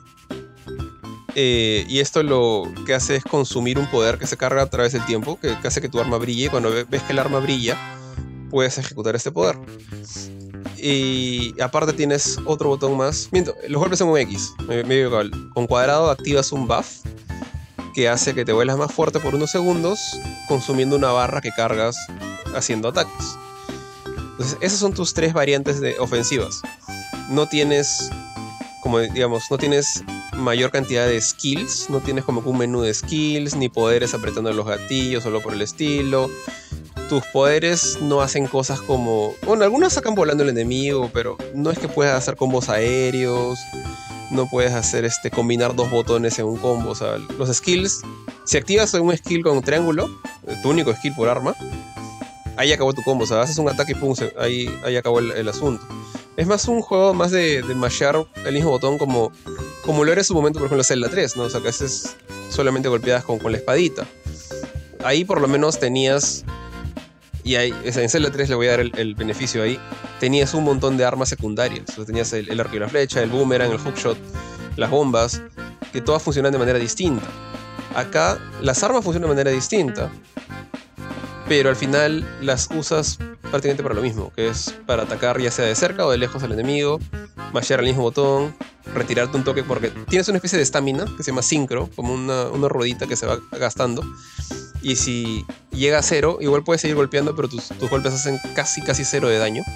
Entonces tienes que golpear, golpear un rato, ves que te quedas sin energía, te retiras, esperas que se recargue, regresas, masheas, masheas, masheas, te vas y se vuelve bien monótono esto siento que estás jugando un juego de un solo, prácticamente un juego de un solo botón. Y ahí sí sentí que no, o sea, esto no era tan chévere como, como podía parecer en un inicio. Eh, hay enemigos que tienen ciertas debilidades algunas armas, por ejemplo, que no sé, son débiles al, contra las lanzas. Entonces tienes que buscar si alguno de tus personajes ya desbloqueó la lanza, ya lo usas a él o a ella y con eso le haces más daño a su armadura. Siempre tienen una armadura los bosses se quedan sin armadura recién les hace daño, por ejemplo. Los enemigos normales también tienen debilidades, pero no se notan. O sea, los, los bosses tienen un icono que te dicen cuál es la debilidad. Los enemigos normales no. Eh, pero como dije, al final, por más que tienes una gran variedad de armas, no siento la, que tengas un gran repertorio de ataques. al final de cuentas, con las, todas las 8 armas que hay por, por Pokémon, o por trigger, este, básicamente los usas de la misma manera, o sea, agarrar, ir y mashear. No siento justamente esa variedad en el combate que, debería, debería haber, ¿no? O parece que, debería estar ahí, pero no está. Eh, aparte de eso, las armas las usas para abrir caminos cerrados en algunos mapas que, te ponen como paredes o piedras con el logo de un arma. Entonces tú sabes que si usas esa arma rompes esa pared y, encuentras un caminito extra. Que no suelen ser como que caminos alternos súper elaborados. Suelen esconder un cofrecito, cosas así más, más chiquitas pero interesantes. Entonces, eh, a pesar de que la exploración es simpática, los mundos, las regiones son chéveres. Eh, o sea, no es muy elaborada la exploración tampoco, pero me, me pareció entretenida. El combate es el que, el que siento que se queda ahí, se queda atrás, se, queda limitado, se vuelve monótono, se vuelve repetitivo. Y eso es lo que para mí le, bajó bastantes puntos al, a, mi, a mi veredicto final, ¿no? Eh, ya para cerrar, aparte de los gráficos, son bonitos en, en todo lo que es 2D. Eh, el juego tiene unas cinemáticas de vez en cuando estilo anime, así como las que veíamos en la época de Play 1, por así decirlo en los momentos más importantes ves, ves escenas de anime literal bien chéveres. Eh, después, este, cuando los personajes hablan, salen estas ilustraciones en 2D con unos eh, bocetos bien marcados de bastantes trazos, también bien bonitos. Eh, en, 3, en lo que es el 3D del gameplay, ahí quizás no es tan chévere. los personajes no tienen. tienen texturas planas, bien planas, pero les han hecho unos, este, unos acabados como si estuvieran pintados con crayola que se ven bien simpáticos. Pero los escenarios no. Los escenarios sí son, son casi diría yo de baja calidad. Entonces, como que hay un contraste feo ahí. Pero como todo se ve de lejos, a veces no te molesta tanto. Eh, no te molesta, de hecho, rato. Solamente te molesta cuando lo ves de cerca, cuando hay algunos acercamientos en unas, en unas conversaciones, cosas así. Eh, la actuación de Bossy muy buena. Eh, tienes voces en japonés y inglés. Me, gustó muy bien. me gustó mucho, mejor dicho, lo que, lo que escuché. La manera en que los personajes interpretan sus diálogos está muy, muy, muy buenas. Y nada más. Creo que esa sería ya mi, mi conclusión final. Es. Si no tienes mayor problema con un RPG que tiene un combate medio simplón, o sea, eh, no, digamos, no vas a tener problemas con disfrutar esto. La historia como que me parece simpática. Eh, tiene buena variedad a nivel de, cosas de RPG. Y tiene una cosa, casi me olvidé de mencionar, que ya prácticamente no se ve en ningún RPG hace, no sé, dos generaciones. Que es este, el juego multijugador. O sea, todo el juego, una vez que desbloqueas a los tres personajes, que es más o menos dos horas y media de la, de la campaña, a partir de eso en adelante, que son más o menos 20 horas de campaña totales, tienes la, posibilidad de activar el modo coop local, no online. Local para jugar hasta con dos amigos más, o sea, en grupo de tres. Y ahí es un poco más chonguero. es un poco más divertido porque a pesar que tienes básicamente ataques súper simples, Eh, ya los personajes como que se mueven de manera independiente. La, IA es medio estúpida. La IA le gusta, le gusta mucho irse de cara contra los enemigos, golpearse contra los ataques. Así que te ayuda un montón jugar con otra persona. Eh, pero aparte de eso, yo diría que tienes que tenerle bastante gusto, bastante cariño a los, a los RPGs viejos. O cosas como Secret of Mana, por ejemplo. O un juego más nuevito, Oninaki. Creo que se parece un poco a Oninaki. Eh, si te gustan esos juegos, yo creo que es, como para ti. Este juego puede, gustarte, puede entretenerte bastante. Si buscas algo más moderno, algo un poquito más dinámico, puede, puedes quedarte con, ganas de más. Eh, le puse 7.5 como nota final. Está ahorita disponible el review en gameport.com. Pueden leerlo ahí, está en, en, la página principal. Y Ari, te dejo a ti el pase para que hables de tu juego. Perfecto, Le George. Eh, bueno, a mí también me ha tocado un juego que es este, bueno, es un RPG por turnos. Este juego sí es mucho más parecido a los juegos de Pokémon. O sea, de hecho, se, de hecho parece un poquito una una como que una carta de amor un poco a los juegos de Pokémon. Y si no recuerdo mal, creo que también los, los desarrolladores mencionaron de que querían hacer un juego al estilo de Pokémon, pero cambiando algunas cosas y demás. Um, se parece bastante, ¿por qué? Bueno, para empezar, no he mencionado cuál es el nombre del juego. El juego se llama Cassette Beasts, o sea, bestias del cassette, una cosa así. Y una vez que arranques te vas a dar cuenta de por qué se llama así. Eh, comienzas despertándote en una isla desolada, a lo Link's Awakening. E inmediatamente vas a ver que se te acercan algunos monstruos. Eh, se te acercará una, un personaje secundario y te va a comentar de que. En realidad tú tienes que pensar mucho al inicio, ¿ya? Porque la premisa es un poco. un poco ridícula. Te va a dar un Wallman y te va a decir, no, tú tienes que. tienes que. Bueno, perdóname. Te van a escoger un tipo de bestia que de hecho es este es una sola, pero te dicen quieres el tipo A o el tipo B, que es como que el tipo más este, chidori el tipo más eh, o, más cute, mejor dicho, y el otro es un poquito más dark, que es una ovejita. Entonces, según eso, escoges a tu al tipo de tu, de tu monstruo con el que vas a arrancar y ahí nomás te indica de que básicamente las eh, tú a través de este Wallman, a través de estos cassettes, cambias de forma y te conviertes en uno de estos monstruos. Entonces, para poder cambiar en más tipos de forma, lo que tienes que hacer es que a cada monstruo que encuentres lo tienes que, en una mecánica que ellos le llaman grabar, este, pasarlo a tu colección. Que sería, como explicándolo en términos de Pokémon, atrapar a un Pokémon. O sea, en lugar de atraparlo, aquí lo grabas con un cassette. Entonces, básicamente va de eso. Eh, el juego se parece mucho a Pokémon, los menús se parecen bastante, la ambientación, etc. Y en, realidad, o sea, me vas a escuchar mencionando mucho el tema de Pokémon, pero no es que sea malo, sino que al contrario, yo creo que ellos han hecho algo que yo sí tenía mucha curiosidad por ver y, me hubiera gustado que lo hiciera Pokémon, que es continuar con esa línea de juegos tipo 2D. Y es, estoy contento con lo que ha hecho Pokémon, a mí me ha gustado mucho este Pokémon este, eh, Púrpura. Eh, con, con, el mundo abierto, con poder ver los Pokémon, algo que se le pidió mucho tiempo a Pokémon, que era ver los Pokémon regados por el, por el suelo para que tú los puedas encontrar, en lugar de que te aparezcan simplemente como aleatoriamente, eh, o sea, más que aleatoriamente como que de sorpresa sin que los veas. Eh, y eso ya, si bien ya lo hizo en algún momento Pokémon, este es como un juego Pokémon antiguo, como que estás jugando Pokémon Red o Pokémon Blue, pero con estas mecánicas. Y de hecho, otra cosa muy chévere es que el mapa es un mapa de mundo abierto y demás. Pero antes de pasar un poco al tema de los sistemas, te explico un poquito de la historia. Despiertas, rápidamente te inducen a un, te introducen cómo es la mecánica del juego, la mecánica del combate. Repito, nuevamente muy similar a Pokémon. Eh, y ahí, o sea, de lo que tú crees que es un poco ridículo esto, te empieza a decir inclusive el mismo juego. O sea, oye, ¿sabes qué? No le pongas mucha atención a esto. No, metas mucho, no le des mucha vuelta al tema este de que te conviertes en una bestia a través de tu Wallman, que tienes que grabarlos en cassettes a las bestias para, para hacer tu, formar parte de tu colección y que te conviertas en las que has grabado y demás. Perdón por la pausa. Sino más bien que este. En ese momento ya te empieza a hablar el juego de algunas cosas de la historia que a mí no, no me esperé tanto. No, la verdad que no me lo esperé y me empezó como que a enganchar un poquito más.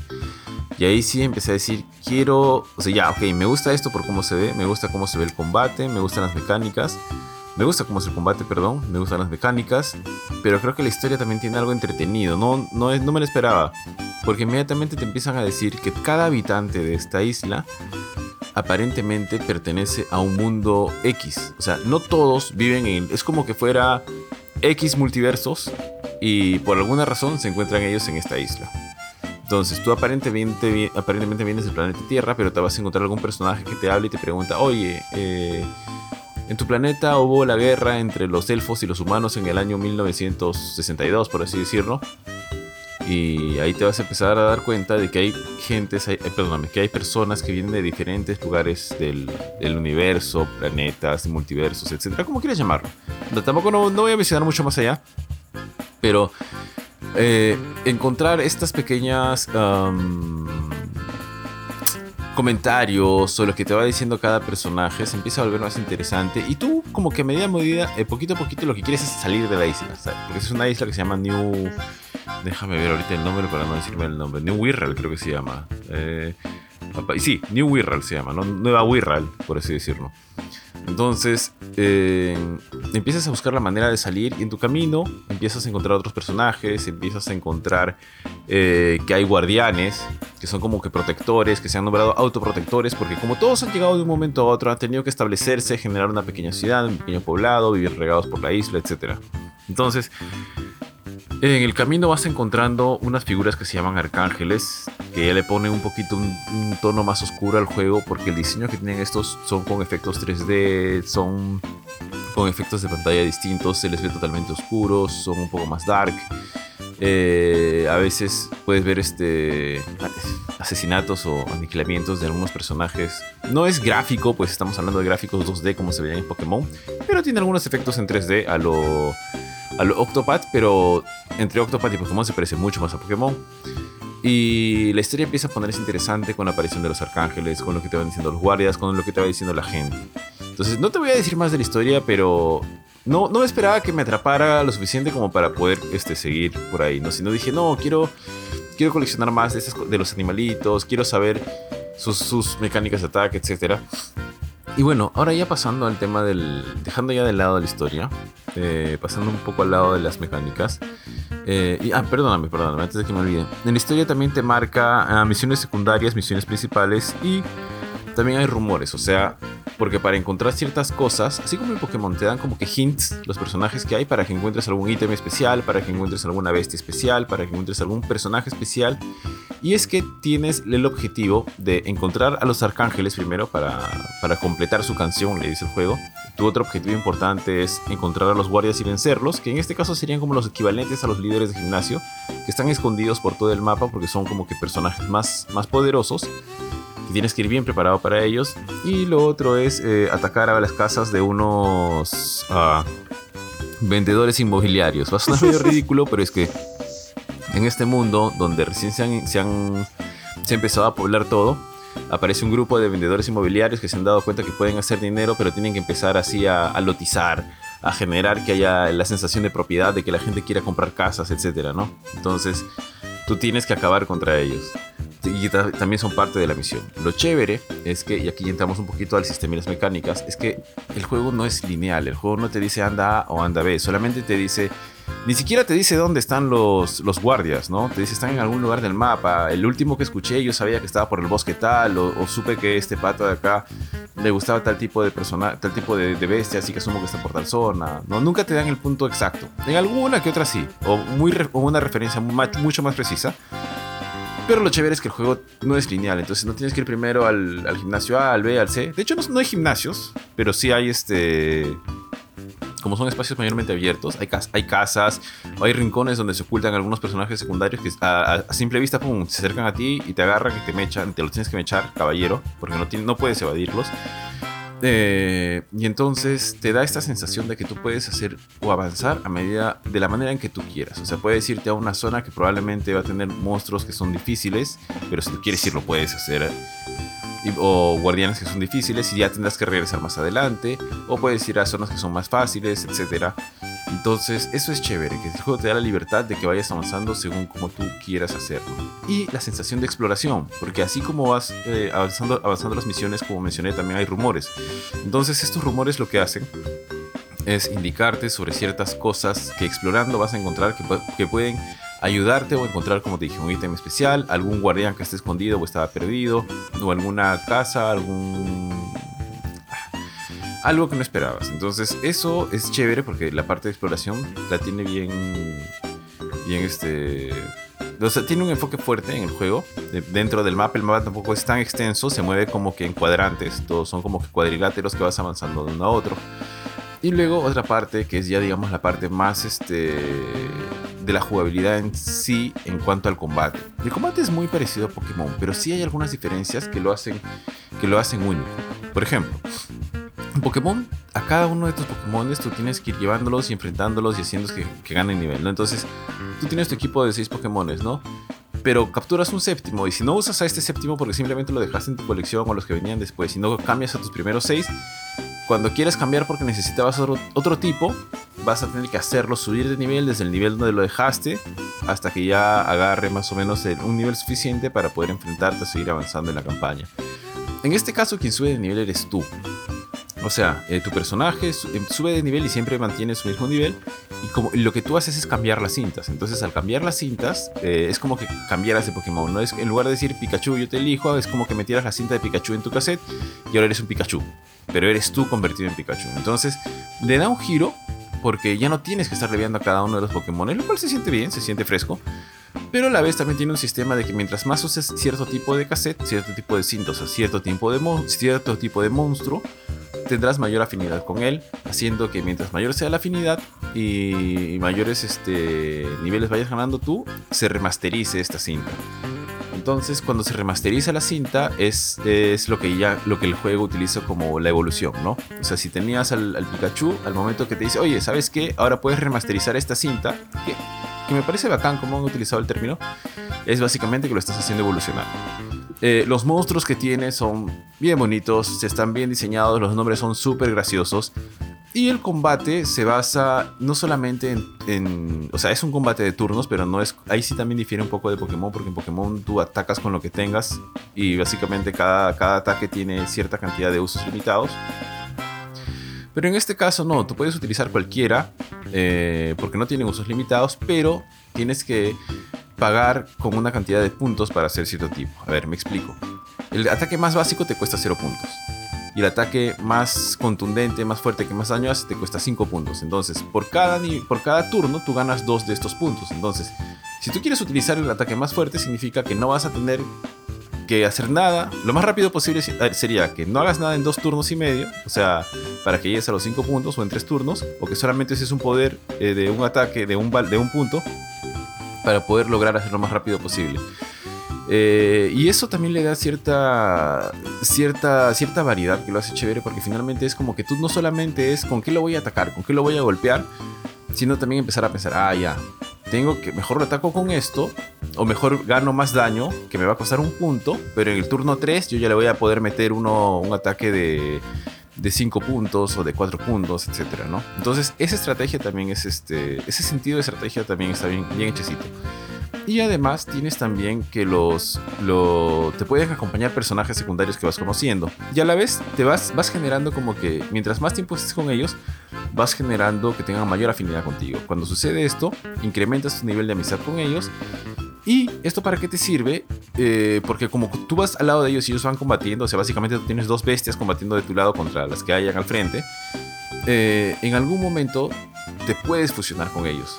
Entonces esto también es chévere porque lo que ha logrado el, lo que han hecho los desarrolladores es que cada función de cada, hasta, hasta el momento, hasta donde yo he encontrado y he podido ver, cada fusión es completamente distinta y parece que se han dado la chamba de que digamos que son 100, creo que son más de 100 bestias, ¿ya?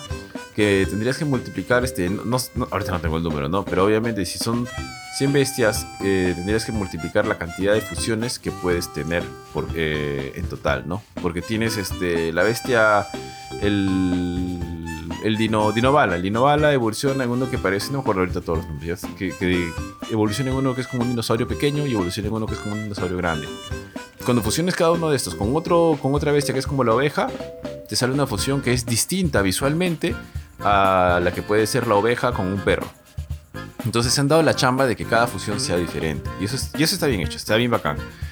Pero además eres más poderoso porque tus puntos ahí sí se disparan. Son, se llenan mucho más rápido, llenas muchos más puntos tus ataques y ganas los ataques de ambos personajes fusionados.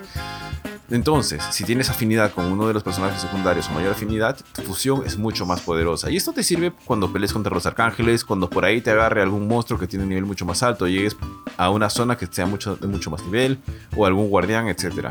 Y eso también está eh, muy bien implementado, o sea, le da cierta variedad al juego, lo cual lo hace, lo hace bastante interesantón, bastante bacán no estás como que entretenido personalmente, queriendo ver la mayor cantidad de fusiones porque quieres ver las combinaciones, tratando de encontrar nuevas bestias para poder grabarlas, para poder tenerlas en tu colección, tratar de conseguir nuevos poderes. Y además, ah, ya, esto de los poderes. Eh, si en Pokémon tienes habilidades, acá lo que tienes son pegatinas, o sea, como stickers, ¿ya? Stickers. Entonces, ¿qué pasa? Si, eh, digamos, en, Pokémon tú tienes que Squirtle puede hacer, no sé, hidrobomba, eh, chorro de agua, burbuja. En este caso es lo mismo, o sea, cada personaje tiene cierto tipo de ataques, pero estos son pegatinas, o sea, son stickers. Entonces, básicamente lo que tú haces es, ok, el juego te da la libertad, sácale los stickers a tu cassette y pónselos a otro cassette de la manera que tú quieras. Entonces, tú puedes sacarle eh, de manera ilimitada los stickers, o sea, las habilidades a un cassette, a una de tus bestias y ponérsela a la bestia que tú quieras y viceversa. Sacar y poner, no tiene mayor complicación. La única limitante es que ciertos stickers van con cierto tipo de bestias. O sea, si tienes una bestia tipo fuego, probablemente no le vayas a poner un, un sticker que sea tipo, no sé, pues chorro de agua, por así decirlo, ¿no? Es, la única limitación en cuanto a las habilidades que pueden ser intercambiables. Y al ser intercambiables te da bastante mm, personalización en cuanto a la bestia que tengas, a la bestia que quieras, y también bastantes maneras de poder jugar. Y la otra cosa que es interesante en cuanto al sistema de combate es algo que ellos le llaman el sistema químico o, el, chemistry, chemistry System. Donde sabemos todos, ¿no? Si tú para derrotar a un tipo, tipo fuego usas un tipo agua, y para derrotar un tipo agua utilizas un tipo planta. Y bueno, el fuego le hace daño a planta, etcétera, ¿no? Un piedra, papel, tijera. Acá también existen los tipos de personajes y evidentemente el agua es eh, poderosa sobre el fuego.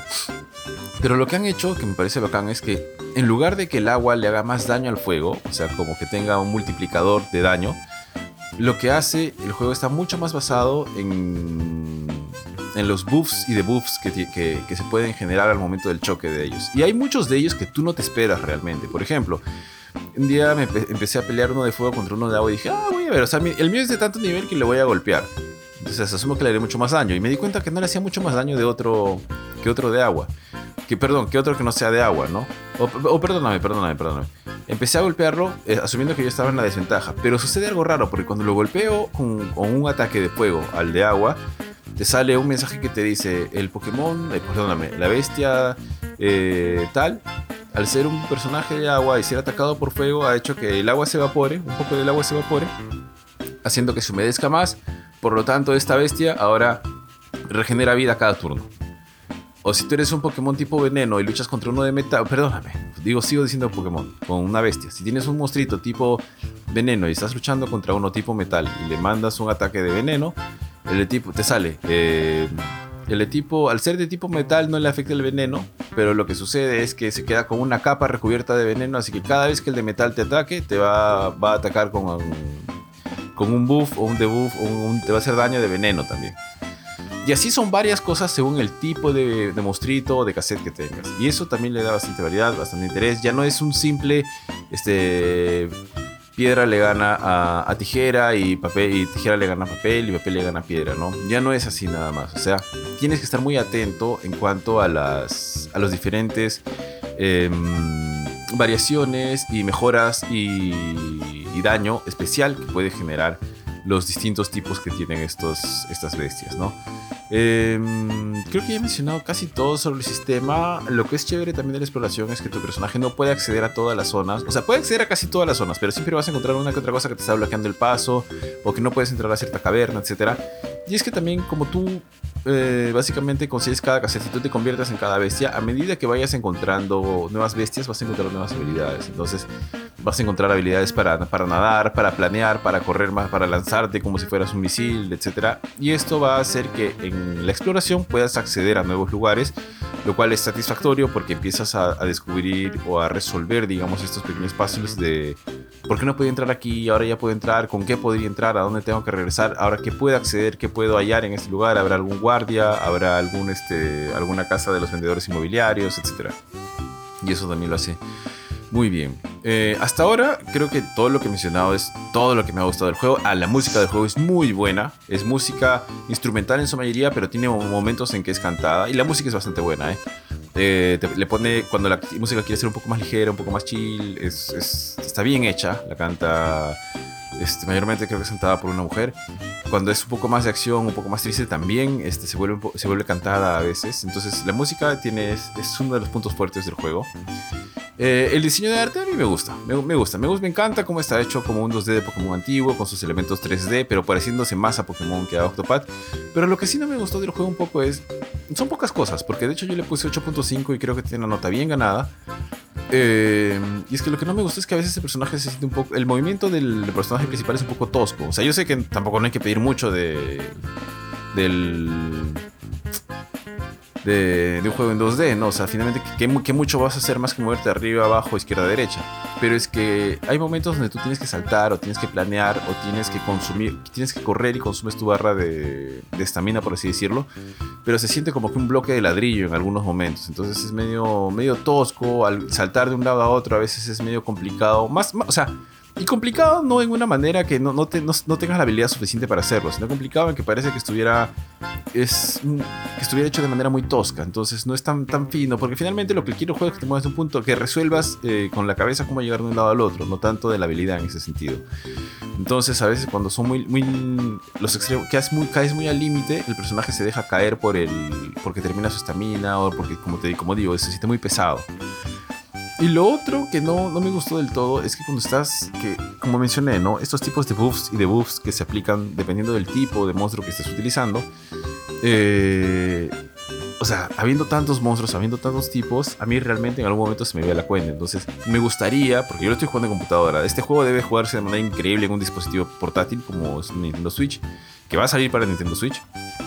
Pero em, me gustaría que al menos al arrastrar o, que, que, pueda acceder a ver qué, porque cada vez que haces un buff o un debuff te aparece un simbolito debajo de la barra de vida del personaje, ¿no? De cada bestia. Pero me gustaría poder saber qué dice cada una de esas cosas porque hay un punto donde tienes tantas acumuladas entre tantas bestias que es difícil ya llevar la cuenta de cuál era cuál o cuál era tal. O este tipo de, de, por ejemplo, cambios que se suceden cuando se enfrentan dos tipos diferentes, ¿no?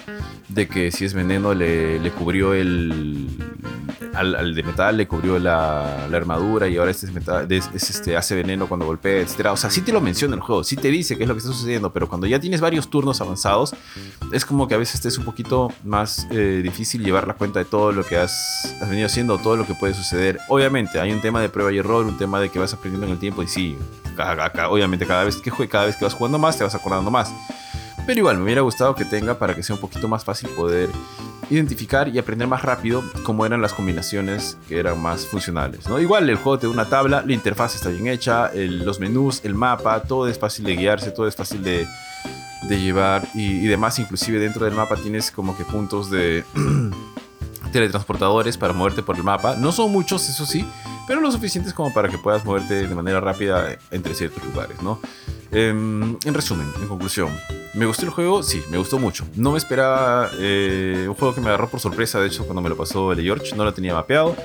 Eh, decía mucho otro juego parecido a Pokémon, y sí, sí es parecido a Pokémon, pero en un muy buen sentido. Para mí, si te gustaba Pokémon, el Pokémon, el estilo de Pokémon antiguo, y hay varias cositas que tú querías de ese Pokémon, como que los monstruos estén deambulando libres, que tengas un sistema libre de acceso a todo el mapa, que puedas hacer las misiones, que tengas esa sensación de libertad de poder em, embarcarte en esta aventura de la manera que tú gustes, sino que te impongan primero anda aquí, luego anda allá, luego anda allá. Aquí siempre va a haber una que otra cosa, pero en líneas generales tú puedes elegir tu camino este juego es para ti. Es, creo, una evolución, una ramificación distinta de lo que podría haberse convertido Pokémon si hubiera seguido en esa línea de los 2Ds. Me gusta el, estado en el que está Pokémon, más allá de los bugs y problemas del, juego, del último juego. Me gusta las decisiones que ha tomado, me gusta Paldea, me gusta lo que han hecho con el último juego. Pero también me gusta Cassette Beats, Cassette Beasts. Me gusta que hayan optado por decir, ¿no? ¿Sabes qué? los juegos de Pokémon podrían haber tomado un rumbo distinto, más hacia este lado, manteniéndose un poco más este, como lo que eran.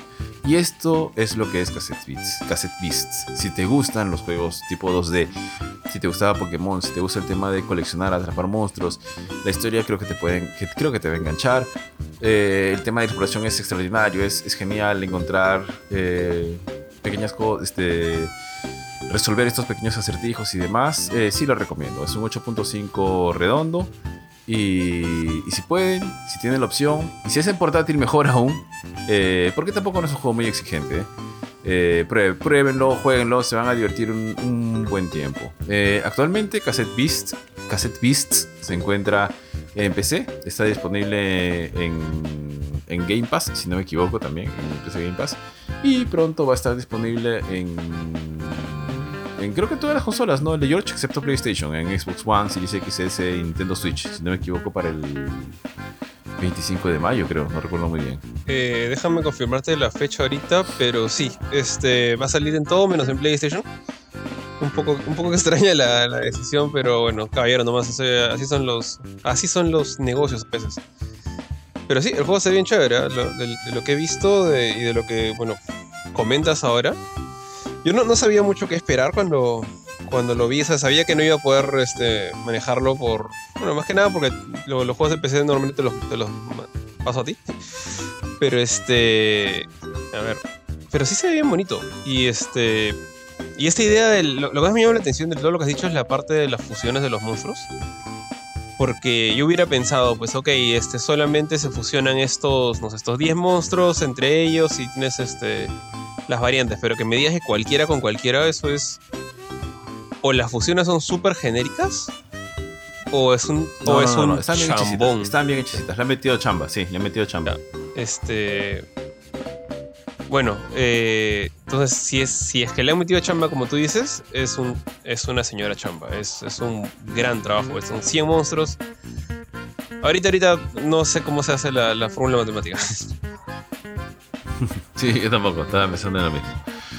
Pero bueno, recomendable totalmente el juego. Sí, estoy. Eh... Quiero saber la fecha ahorita, te digo, esa 25 de mayo, fecha confirmada para el lanzamiento en Nintendo Switch, Xbox One, Series X y también Xbox Game Pass. O sea, ahorita, ahorita es exclusivo para PC por un poquito menos de un mes.